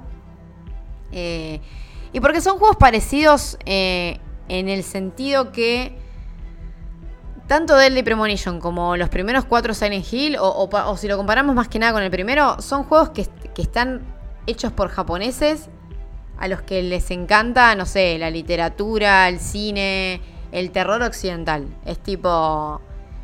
De la misma forma que, no sé, que en Silent Hill 1 las calles tienen todas nombres de autores o directores de cine de terror, en Deadly Premonition ahora que, jugué el, 2 hace poco, bueno, y lo, que me acuerdo del primero y demás, que lo tengo que volver a repasar. o sea, es como que el personaje principal, eh, la gente York, que es un agente del FBI, que llega a un pueblo a investigar un asesinato medio brutal eh, de una chica, se la pasa hablando de cine, es como... Y en el 2, incluso a veces eso se, se ve más. Es como que el chabón es una enciclopedia de cultura pop o de cine. Es como y no, o sea, no sé, es un juego que quizás no esconde sus influencias. Y que es... Eh, eh, a ver, por un lado Deadly Premonition es obviamente Twin Peaks el videojuego, ¿no? O sea, no, no esconde en ningún lado las influencias. En la secuela se sigue manteniendo esto. Eh, pero es interesante como juego, o sea, como desde un punto de vista más, como decís vos Lucas, a veces irreverente o chistoso, humorístico, insólito, bizarro, pero que toma un montón de cosas de Silent Hill. El mundo paralelo, eh, también la, eh, es, es, otra muestra de terror emotivo, porque por momentos te morí de la risa con el juego, pero la historia también tiene una carga dramática bastante interesante. y hay un uso también del surrealismo, de, del mundo de, de, pesadilla y esas dualidades que son muy parecidas a Silent Hill. O sea, es un juego que se recontra inspiró en Silent Hill, pero que lo hizo a su manera. Sí, también hay, yo creo que hay algo de la búsqueda de lo perturbador. Porque el juego tiene algo parecido a mí, o por lo menos a mí me hizo sentir algo muy similar a los Silent Hill, que, que fue lo que, lo que dijimos hace rato ya. En esto de saber, de, de ir por una ciudad donde sabes que está todo bien, pero no. Tenés ese sentimiento de que todo lindo, la musiquita es re como de, de sala de espera de, de dentista. Eh, pero que al mismo tiempo sabes que hay algo como perturbador De hecho, hay muchas, muchas escenas como eh, súper perturbadoras que se encajan con el, con el, con el contexto, ¿no? Esto de, repente de tener como un minijuego donde tenés que pescar cosas, eh, que es totalmente bizarro. Eh, a después tener ciertos personajes como muy oscuros, muy, muy perversos, ¿no? Y donde también creo que hay un montón de, de, cosas mezcladas en lo que es la psicología, eh, tiene algunas cosas de sexualidad. Eh, creo que en ese sentido es muy, muy... Por lo menos el concepto es muy similar al Silent Hill. Por lo menos el 1. El 2 no lo jugué, eh, pero el 1 por lo menos a mí me pareció eso. Y el 2, el 2 va por el mismo lado, o sea, es un juego que, que se lo pensó como es un juego para fans del 1, del de Premonition 2. Em, quizás quizás no tiene el mismo trabajo de... em, por ejemplo, vos en el 1 viste que te subís al auto y, como que bueno, eh, York charla con su otra mitad que se llama Zack y charla todo el tiempo, son monólogos medio bizarros. Em, en el 1 lo que pasa es que como el mapa te da la sensación que está, es un poco más chico y quizás hay menos...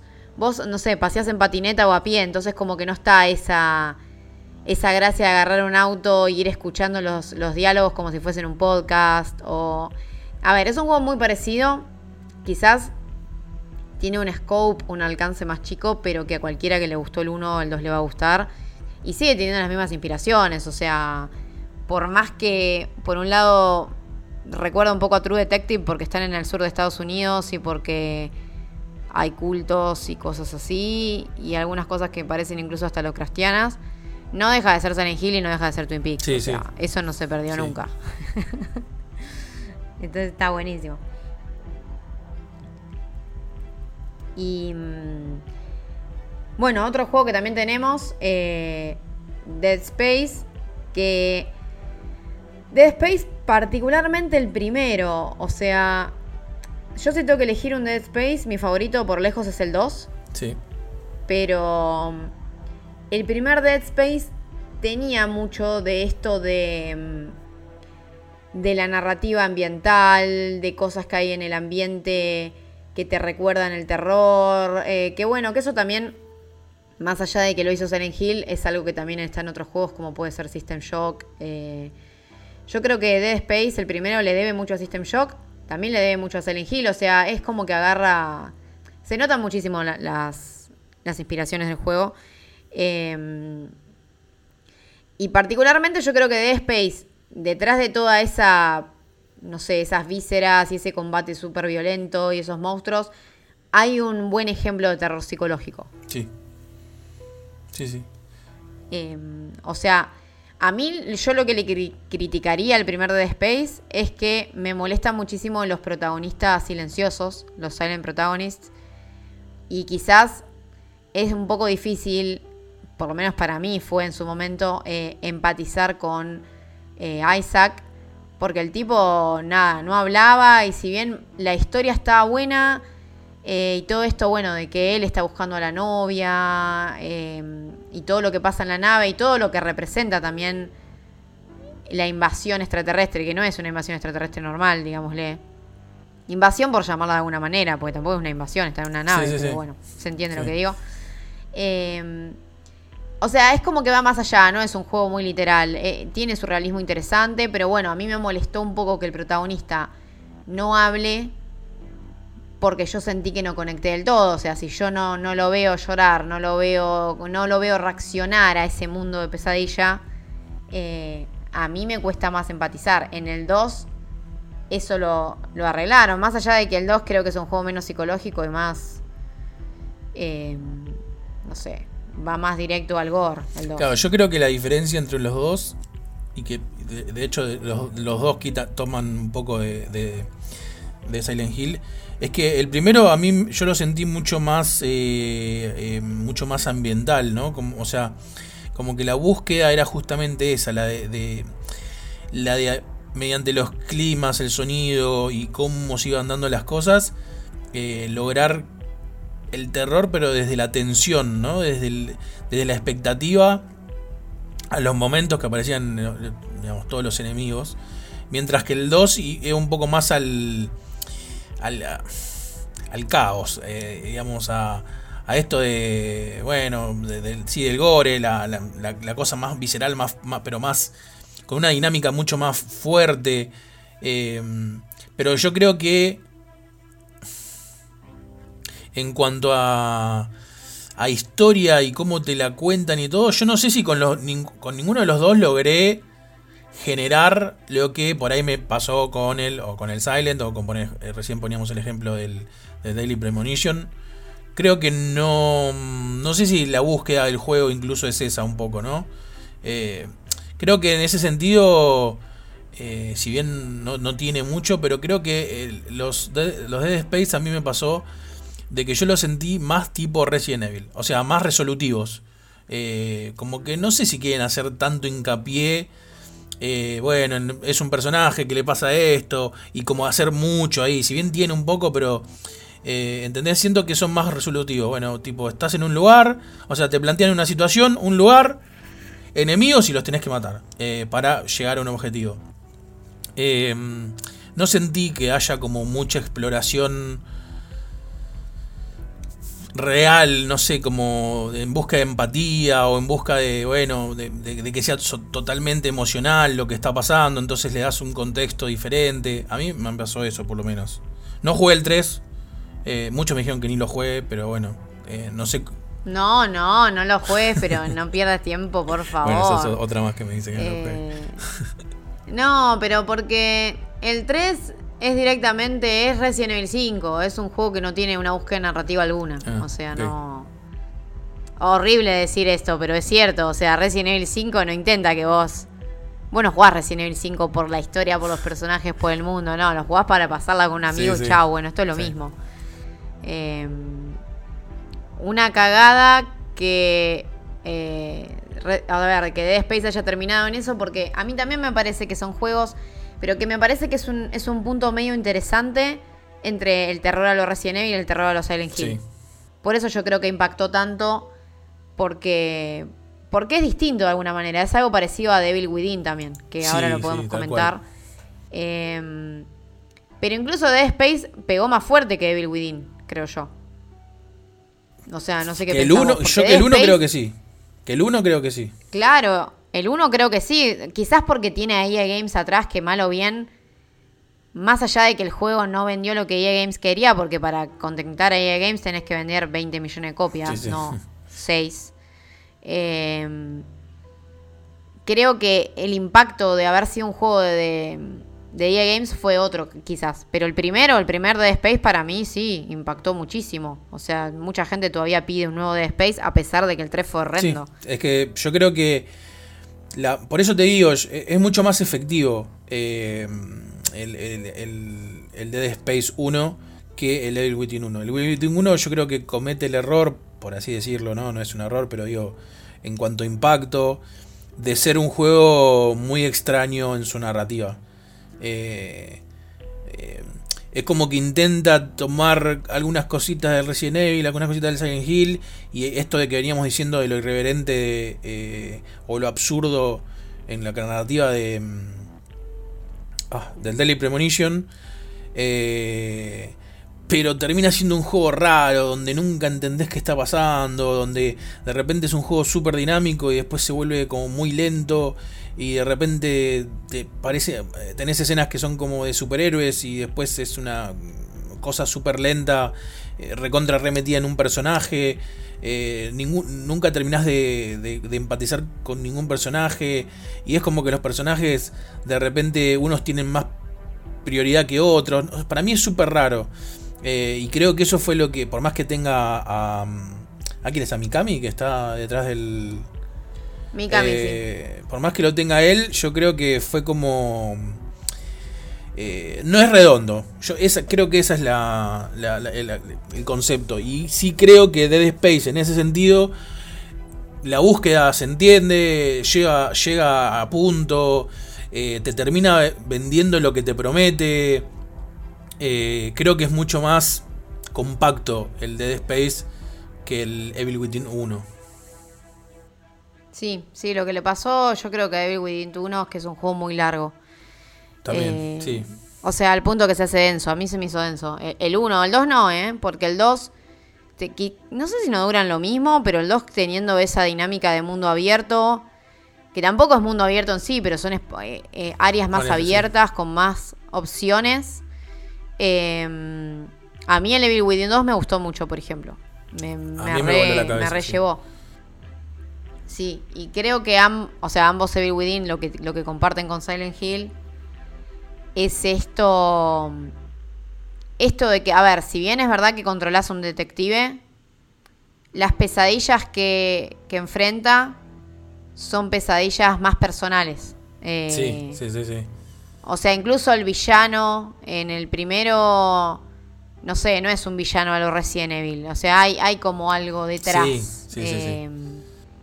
Que también es lo que tiene Deadly Premonition. Deadly Premonition eh, nada, los villanos parecen re fruta, un poco te dan risa, pero por otro lado, cuando vos conocés la, el propósito del villano, es súper emocional, súper, vos decís, ay, como que me llegó al cocoro, ¿entendés? Es una cosa así.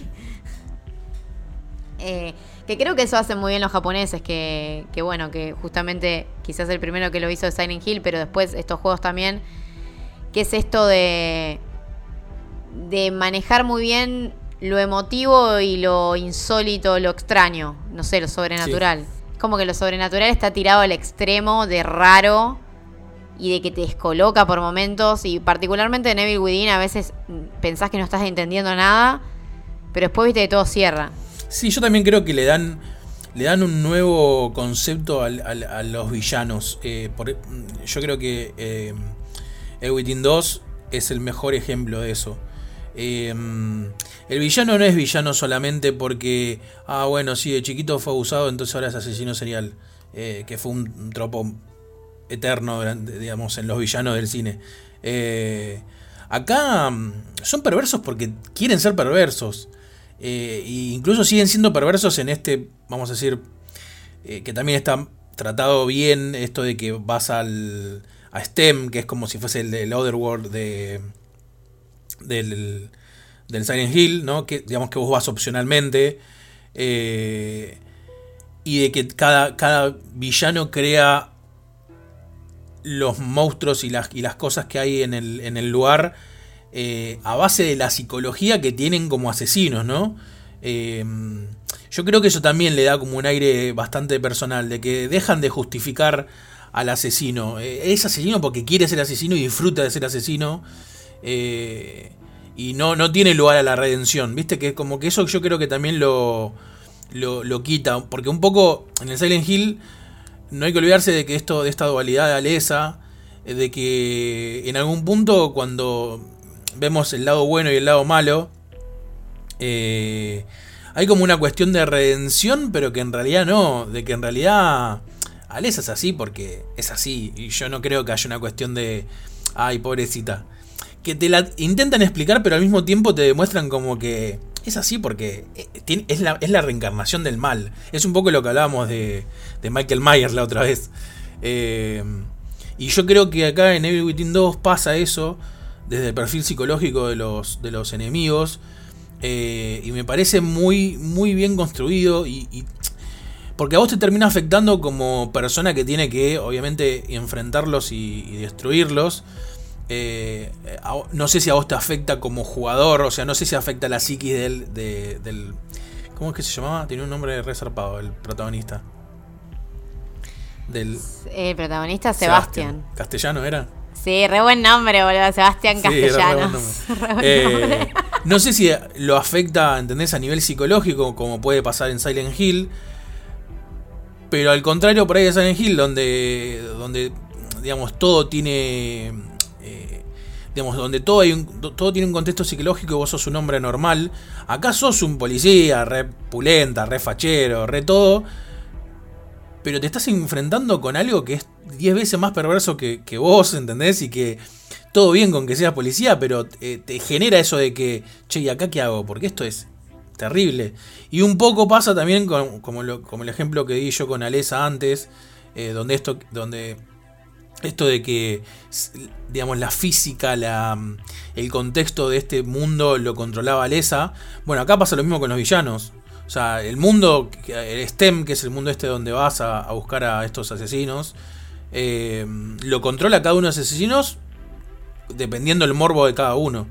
Eh, entonces creo que también le termina dando un contexto, creo que este rol psicológico, más allá de que pues es un survival horror, Digo, creo que es terror psicológico bien, bien puro también, ¿no? Donde eh, me gusta que, cuando hablamos de, de, terror psicológico se pueda explicar por qué y que haya una cuestión de psicología de, los personajes eh, y que no solo hagan las cosas porque, bueno, la hacen porque les pintó hacerla. Eh, es como que esto es de poder analizar el contexto de por qué los del leitmotiv el motivo de por qué los personajes hacen lo que hacen me parece eh, súper acertado y en este juego, particularmente en, en 2, me parece que ese el que se acerca también un poquito más a lo que proponía el Silent Hill en cuanto a lo que es la psicología de los personajes. Sí, coincido. Eh, y además, vos creo que los jugaste hace menos tiempo y los tenés más frescos, los Evil Within. Em, pero yo me acuerdo que a mí lo que me había fascinado, más allá de que, bueno, en el primero que está el enemigo ese que tiene el cubo en la cabeza y que hay. que en, la, que en el diseño de enemigos se nota muchísimo la inspiración en Silent Hill. Eh, me había parecido súper original y re interesante el mundo paralelo, justamente el Other World de, Evil Within. Em, en, digamos, en estética, en imaginario, en, es una pesadilla que la sentí original. Eh, y además se siente muy japonesa. Em, bueno, también lo mismo, un, un, intermedio entre Japón y Occidente, ¿no? Em, después, bueno, otro juego que, que, me encantaría que vuelva a salir un juego igual, pero que todavía no salió. Em, y que tiene muchísimo de Silent Hill y que es de la época también, es Rule of Rose. yo Rule of Rose creo que mientras más tiempo pasa, más estoy convencida de que lo tengo ahí en mi top 10 de toda la vida, ¿entendés? O sea, Rule of Rose, e, ese juego sí que, llegó, o sea, que se animó a hablar de cuestiones em, emotivas o, a ver, cuestiones turbias, pero desde un ángulo... Creo que el eslogan del juego era algo así como una historia tan aterradora, pero también tan hermosa que no puede, que no podemos no contarla. Una cosa así era. Porque realmente era un juego que no es explicable, es, es hermoso y a la vez es súper, es re trágico también. Creo que la palabra es trágico, que Silent Hill no llega a eso. No, no, no. Eh, este juego llega a ese nivel, al nivel de tragedia y de quizás partir tal medio porque la historia también, a ver, es una historia de chicos quizás, es, o sea, son, son adolescentes o, pibes, pibas eh, es un poco el Señor de las Moscas versión Japón, porque la protagonista es una adolescente que llega a un eh, orfanato y que ve que ese orfanato está medio controlado por otros niños. Eh, no hay adultos y cuando no hay adultos los que mandan nada son los nenes y los nenes pueden ser muy crueles. un poco esa visión de la infancia rota es algo para lo que incluso hoy en día todavía el gaming no está preparado. Viste que el tema eh, menores es complicado. Sí, sí, sí. Por, eso este juego, a diferencia de Silent Hill 2, que Silent Hill 2 también podría haber sido censurado en la época, eh, este juego sí fue censurado en un montón de países porque incluso como que tiene alusiones a abuso sexual, eh, muy parecido como pasa con Ángel en Silent Hill 2, no es nada explícito, digamos pero te lo dan a entender y bueno, es una temática que todavía creo que los juegos se veían como algo muy para niños y que sentían que si no lo censuraban o si... No, no fue censura igual, fue incluso prohibición, hubo países donde no se vendió, por las dudas, viste, por un tema de que no, esto no lo va a jugar mi hijo. Sí, yo creo que lo que hizo el Rule of Rose fue decir, bueno, onda, el Silent Hill habló de temática jodida, bueno, vení, yo te doy todo esto. Y, encima tiene el plus de que un poco tiene esa visión. Muchas de las cosas pasan por la visión de, de personas jóvenes, ¿no? Creo que hay, hay un poco un juego de eso, de, de que todo lo que pasa es como que lo sentís con otra mirada, no sé cómo explicarlo. Em, no, es que, no es que te lo suavizan, sino que justamente vos como espectador lo ves aún más grave porque son personajes eh, chiquitos, digamos, los que eh, van sufriendo todo eso. Eh, también está esto de la ausencia de, ausencia de, de, una de, una digamos de la teoría del caos un poco de cuando no hay control vale todo y sí qué sé yo a mí el Rose me, generó me generó mucha, no sé qué palabra es la que quiero utilizar. Me, me, chocó, ¿entendés? Pero no, solo por, bueno, por esto de, del abuso y otros temas, sino me chocó desde lo emocional. Porque, mm, sí, ponele, el, el, Silent Hill 2 tiene esto de que, eh, bueno, el chabón, tipo, mató a la esposa para que, para que no sufra, ponele. Y el chabón está viviendo las consecuencias de eso. Creo que es lo como lo más que te puede llegar a decir, uh, qué jodido esto. A mí el Rolón me, me, me perturbó por dentro. O sea, es como que tiene, de nuevo, agarra esta cosa de, jugar entre, entre blanco y negro, pero creo que están muy cerca. O sea, pasás de esta cosa hermosa, es como hermosamente perturbador, y ah, por más que suene raro, digamos. Sí, yo creo que lo que hace que Rulos Rose te impacte muchísimo es que se encarga de mostrarte los momentos lindos, porque vos en Silent Hill casi que no sabes cómo fue, tenés unos flashbacks muy, muy cortos de cómo fue la relación James-Mari, eh, pero en Rule of Rose vos lo ves, o sea, vos, vos incluso ves como, bueno, no quiero spoilear porque Rule of Rose es un juego que creo que un montón de gente todavía no jugó, que es un juego que es imposible de comprar, así que vayan al emulador y a jugarlo. o sea, es así, no, no hay otra. Em, y como que te muestra lo lindo y te muestra el choque. El contraste, o sea, Es, es ese contraste a lo Alicia en el País de las Maravillas, que ella se hacía una idea de fantasía, eh, porque también está muy inspirado en Alicia en el País de las Maravillas. Silent Hill también tiene eh, un poco de eso. Pero es, es eso, es esos ojos de la inocencia que esconden algo súper turbio y que a la vez es, que a la vez termina triste. Entonces, nada, te deja un vacío, creo. Ese es el tema. Eh, y además es un juego que, a ver, es un juego que hay que tener paciencia para jugarlo porque tiene unos controles horrendos. Y no sé a quién se le ocurrió que todo el combate tenía que ser melee. Porque hay una sola parte del juego que te da un arma, que es un arma medio a lo simbólico. Pero el resto del juego es todo melee y peleas con armas ridículas como un tenedor. O sea, es muy ridículo. Y la protagonista es muy queso. O sea, no es otra palabra. Es un queso la protagonista para pegar. Entonces, desde el diseño es un bajón. Pero yo creo que es de esos juegos como Deadly Premonition que para algunas personas son un 10 y un 10 incuestionable, ¿entendés? Y para otra persona son un 2. Y bueno, no sé, o sea, eh, eso es lo que tiene a veces el videojuego que se vuelve de culto o el videojuego que es tan personal. Em, a mí, Rule of Rose todavía resuena en mí, o sea, yo lo jugué tres veces. Lo jugué en su momento en la Play 2.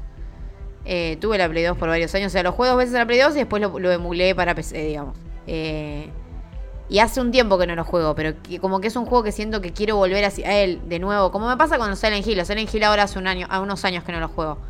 los voy a volver a jugar.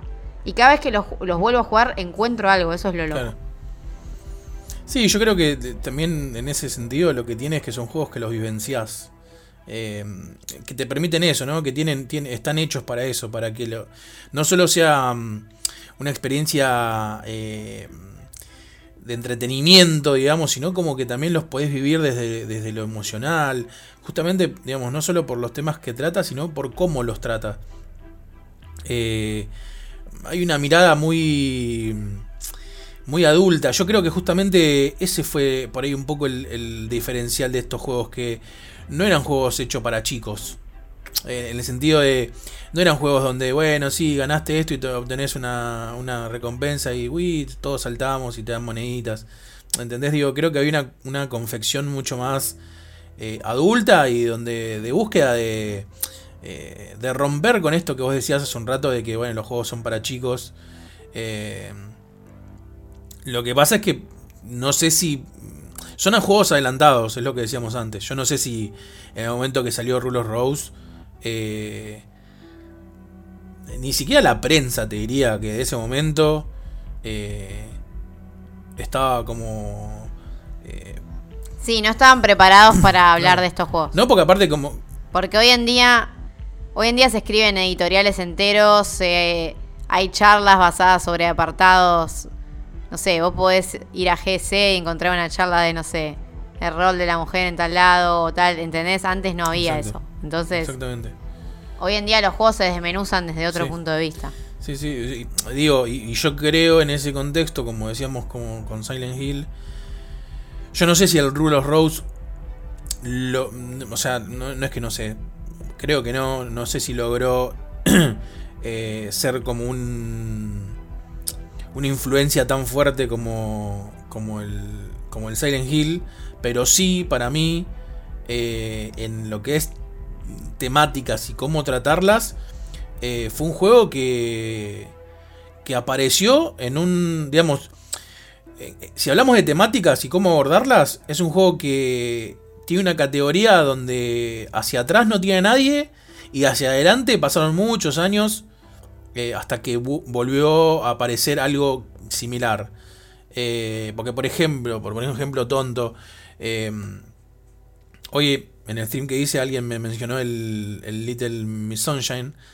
que también tiene, o sea, toca un montón de temáticas súper turbias desde la visión de, un, de una nena chiquita. Pero siento como que hoy es más normal, ¿entendés? No, te, no te extraña tanto. El coso, el Little Nightmares. No, no, el Little Miss Sunshine. sí, que reseñé para SH.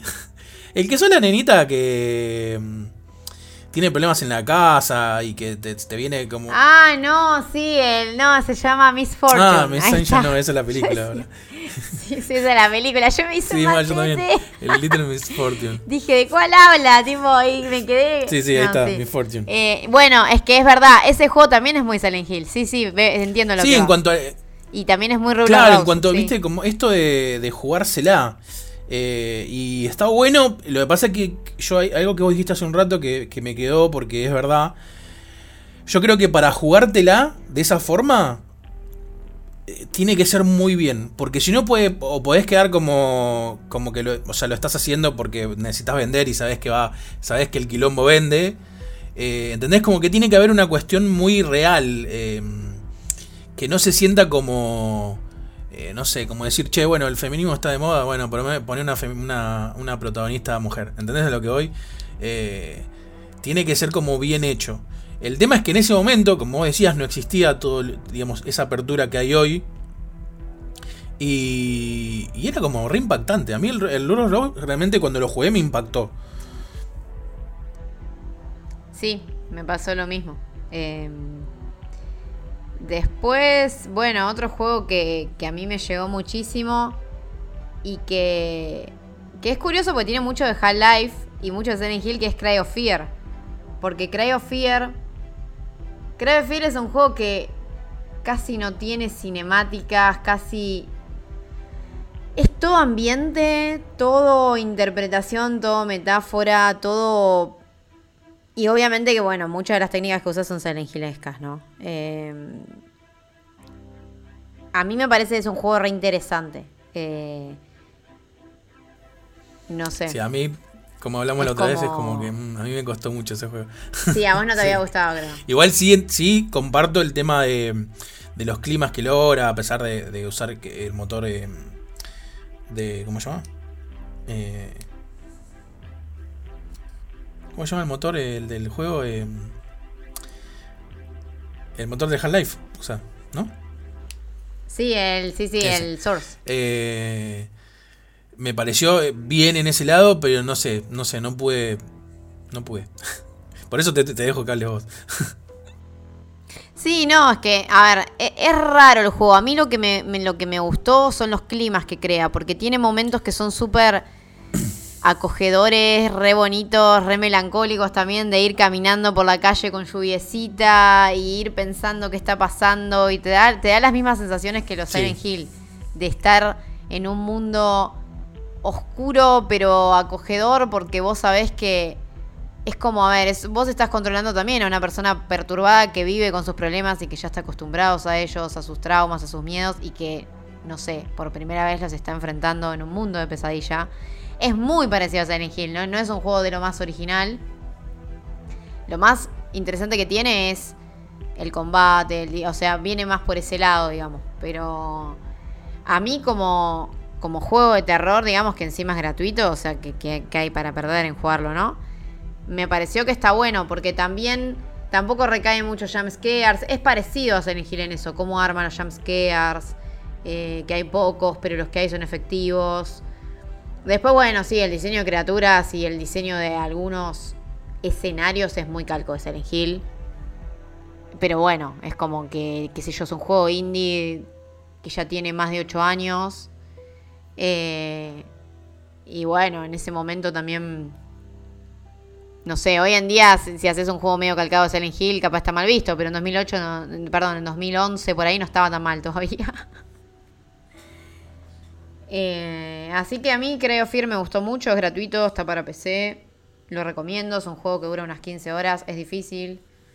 Eh, la verdad que hay que pensar mucho en la supervivencia, en cómo manejas, ¿cómo se dice esto? Los, bueno, los recursos y demás. Está bueno, me parece interesante.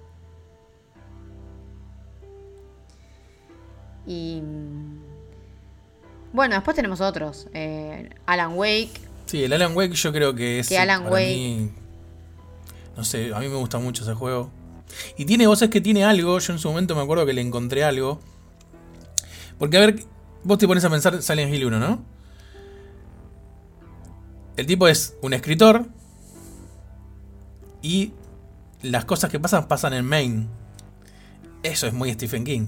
o sea, tipo, muy Stephen King. Stephen King, en, la mayoría de sus novelas, el protagonista es un escritor y todo sucede en Maine. Eh, y Alan Wake, para mí, es un. Eh, para mí, Alan Wake podía ser tranquilamente una historia de Stephen King. Por la narrativa que tiene, todo. El tipo también es un escritor. Eh, todo el contexto que tiene. Y. Y bueno, esto, esto también de que, de que con la luz combatís la oscuridad. Ahí hay también una, una cuestión de simbolismo entre lo que es el bien y el mal.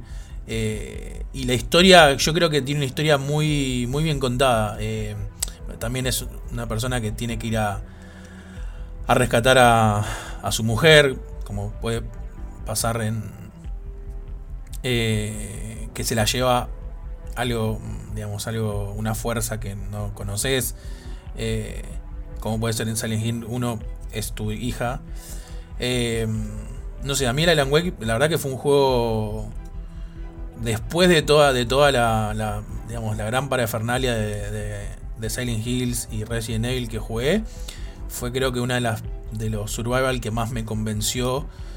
Eh, bueno, hasta que después salió el, que yo, el, Evil Within 2 y eso, ¿no? Pero hasta ese momento, y hoy en día me sigue pareciendo un juego, lo volví a jugar hace no mucho y me sigue pareciendo un juego que está muy bueno. Tiene sus fallas, obviamente. No es un juego perfecto. Pero me parece que es un juego que te pone un poco a tono.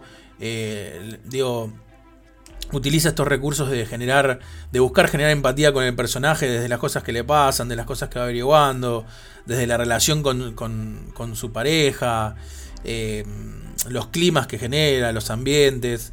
La verdad que a mí me convenció mucho y siento que absorbe muchísimo de Silent Hill. Sí. Em, bueno, y Alan Wake también tiene mucho de Twin Peaks, pero no, no robado, no a propósito. O sea, no, no haciéndose cargo en tu cara, digamos, como el otro. Eh, sí, a mí, a ver, yo no soy. Yo no soy fanática de Alan Wake. No es tipo, ah, santo de mi devoción, lo amo. Pero me parece un buen juego, sí. Eh, siento que yo con Alan Wake estaba esperando lo que es control de Remedy, por ejemplo. Ah. Eh, a, mí Alan Wake me, me, saturó un poco la jugabilidad. Sí. No sé. Eh, tiene algo, qué sé yo. Pero, pero no, sí, obvio, es un buen ejemplo.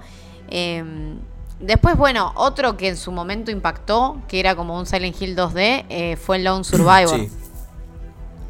Lone Survivor, que es un juego indie, eh, que ahora no me estoy acordando en qué año salió, no sé si fue 2011, 2012. Lone Survivor, eh, 2012. Claro, más o menos la época, por eso, de, de Cry of Fear y demás. Fue justo, fueron los años justo que el Survival Horror medio que tenía una crisis, porque nada, ni Silent Hill ni Resident Evil estaban haciendo algo copado. Alone in the Dark ya estaba remuerto. Fatal Frame también. Entonces, un poco que el género quedaba en manos de los indies.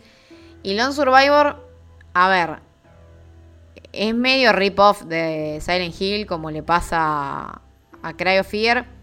Pero también tiene una, una propuesta interesante desde el lado de de la jugabilidad. O sea, es como un juego más de supervivencia orientado que tenés que comer, que tenés que hacer otro tipo de cosas. Tenés puzzles, tenés stealth, también tenés armas. Em, creo que como juego 2D y más que nada por la historia que cuenta está, está bueno. A mí me había gustado muchísimo en su momento. Sí, sí, aparte tiene una cuestión mucha, muy, muy de, de que te genera un montón de preguntas apenas empieza, ¿no? El tema de que mm, sos un personaje, eh, tiene como una máscara quirúrgica, eh, esto de que estás en un mundo eh, totalmente desolado, no sabes hace cuánto tiempo que estás viviendo solo ahí, todos se convirtieron como unos zombies, como, no sé, estúpidos, porque no, tienen, no son zombies así como agresivos y eso. Eh, no sabes también si hay sobrevivientes. Tenés estos sueños medios eh, raros, tenés alucinaciones. Eh, creo que generaba un re buen contexto. Y que lo que estaba bueno era que también rompía un poco ese, ese preconcepto de que los juegos tipo en 2D o pixel art no podían generar ambientes y climas y eso. Viste que creo que en ese momento después fue como en el momento donde ha explotado todo el, tema del pixel art, de los juegos pixel art. Eh, y un poco creo que rompía eso diciendo, mostrando que realmente se podían generar climas. Es más, el juego me acuerdo tiene unos climas muy buenos. Eh, y la historia también es interesante. Eh, y obviamente, sí, como decís vos, es como un. Es como un rip-off de, de Silent Hill por todo el contexto que maneja. Exactamente, sí. Em, y bueno, después tenemos otros juegos. Qué sé yo, el impacto va, por todos lados. O sea, hay un poco. Hay muchos Silent Hill en obviamente Forbidden Siren. Porque es lo que, lo que hizo Keiichiro Toyama después de hacer Silent Hill. Que fue el director del primer Silent Hill. Forbidden Siren recae más en el terror japonés. De espíritus, de rituales, de ese tipo de de temas, digamos. Eh, pero tiene un. Eh, tiene climas y ambientación a los Silent Hill. Eh, me parece que es un juego que igual que busca otra cosa. A mí los Forbidden Siren nunca me llegaron desde el lado emotivo. Sí me llegaron desde el lado del suspenso, de lo de ese lado, digamos. El, el, primero, igual, el de Play 2, es un desastre para mí en... A ver, está bueno, pero digo, es un desastre en gameplay. Es como Después de que hicieron el remake de la Play 3, es como que el 1 de, la Play 2 es olvidable. Pero lo malo es que, bueno, habría que ver si hacen un remaster ahora o qué onda, porque están retirados los, Forbidden Siren. Sí, es que yo creo que tuvieron como. Salieron, tuvieron buena resolución en su momento. Pasa que son juegos muy japoneses. Muy japoneses. Eh, a mí lo que me pasó es un poco con lo que decís vos. Me convencieron mucho desde el lado del suspenso y el terror y eso. Pero no sé si me volvieron loco en cuanto, no sé, a la historia y a, los personajes y esas cosas. Em, no sé, yo creo que sí, que todo lo, todo lo que... Cualquier juego de terror bueno que saques hoy en día, creo que... Más teniendo este aval de que un poco Forbidden Siren se convirtió en un juego medio... No sé si de culto sería el mote que le quiero dar, pero creo que sí. Eh, como que viste que los juegos de, muchos de los juegos de Play 2 que, que, digamos que el fandom recuerda bien, que de repente son de culto. Y creo que el Forbidden Siren, eh, que se llama Siren en Japón, ¿no?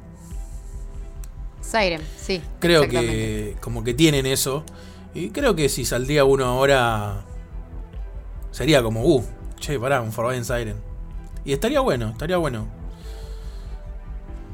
Estaría bueno. Em, después, bueno, en inspiraciones encontramos en The Suffering, en Claire, que es un juego indie a lo Lone Survivor también, pero que controlamos una chica y que tiene una historia un poco más em, emocional. Em, a mí con Claire. Esto es re, específico lo que voy a decir. a mí hay algo que me gustó de Claire, que como es un juego 2D a lo Lone Survivor, que a veces te, cuesta identificar a los enemigos y se ve medio oscuro, a veces los identificabas por el sonido. Y había, hay una parte que te presentan a un enemigo que es inofensivo y que hace el mismo ruido que un enemigo agresivo. Y eso me generó alto mambo en el Ah, no, momento, me acuerdo. O sea, es súper específico. Yo dije, uh, no, por pará. O sea, lo pensé como una idea re pequeña dentro de un juego que generó, o sea, que generó desesperación de alguna manera. Y me, me gustó. O sea, es súper específico. Es como que es algo que no me puedo olvidar de ese juego. Como que me retraumó esa parte. Em, y bueno, el- creo que el último que vamos a mencionar es eh, Detention. Que Detention es una aventura gráfica em, del estudio este taiwanés. Ay, ¿cómo se llama el estudio? Es lo mismo de, de Devotion. Em, Red Candle Games es. ¿Puede ser? Sí, sí, es un tema de buscarlo. Pero mm, lo que tienen los juegos de este estudio es que dentro de lo moderno, o sea, de- dentro de los Red últimos. Porque Red Candle Games, entonces bien, lo dije bien. Eh, es lo último que hay o de lo más interesante que hay en terror eh, así emocional, digamos. Eh, y también lo, lo que muestra, bueno, particularmente Detention, es un juego que está ambientado en Taiwán en la década del 60, en una época que se llamó eh, White Terror, el terror blanco, que era una época de ley marcial, un periodo político súper complicado, digamos. Y el juego te muestra un poco esa realidad, un poco los terrores que había en esa época, o sea, de la represión, la falta de, libertad de pensamiento y todas esas cuestiones que a veces tienen justamente las dictaduras militares. Y desarrolla una historia súper personal, súper psicológica, en ese, en ese, digamos, contexto sociopolítico. Y creo que te reimpacta porque vos crees que, que le puede pasar a cualquiera, ¿entendés? Eh, a mí me pasó eso, o sea, como que me re llegó la historia. Y también tiene esos dejos trágicos a los Rulos Rose. Eh, me parece que es un juego que re, re bebe de otros. Justamente de Silent Hill tiene mucho, pero también. También, bueno, tiene mucho de aventuras gráficas. Sí, o de, sea, de Claire, Claire y recordó- Survivor es como que lo podés ver re- reflejado también. Sí, o me recordó también a The Cat Lady, que no lo mencionamos, pero The Cat Lady creo que es una de las mejores aventuras gráficas de terror que hay. Eh, y también es muy Silent Hill The Cat Lady. Eh, o sea, el, el diseñador de Cat Lady, que es un... Ay, no, ahora no me acuerdo si es... Bueno, es europeo, ¿no? Digamos el país. Por ahí. Eh, sí. el, es súper amante de Silent Hill y de Stephen King. Entonces como que creó una mezcla entre esos dos. Todo lo que eh, está bien en el mundo. esa, esa, claro, esas dos influencias. Pero logró conseguir algo súper emotivo. Porque Cat Lady habla sobre la depresión, la soledad. O sea, temas súper heavies. Pero al final también tiene incluso hasta un mensaje de superación. Que es, que es bastante raro en el terror. O sea, quizás a veces uno necesita eso, ¿viste? Eh, conocer lo oscuro, lo bajo, pero también eh, un mensaje copado, no sé. Es un juego que te lleva por una eh, montaña rusa de emociones que, no sé, no para nunca. Y Detention es medio parecido, más allá de que siento que Detention es incluso más trágico. Eh, pero bueno, responde un poco a una actualidad eh, que ahora los juegos hablan de esas cosas. O sea, hablan de la sociedad, de, de, de todos estos temas más adultos. Entonces, Detention no deja de sorprender porque justamente como es un juego taiwanés y nosotros no conocemos mucho de ese lado, eh, creo que, que nos muestra una historia que es original y también muy emotiva.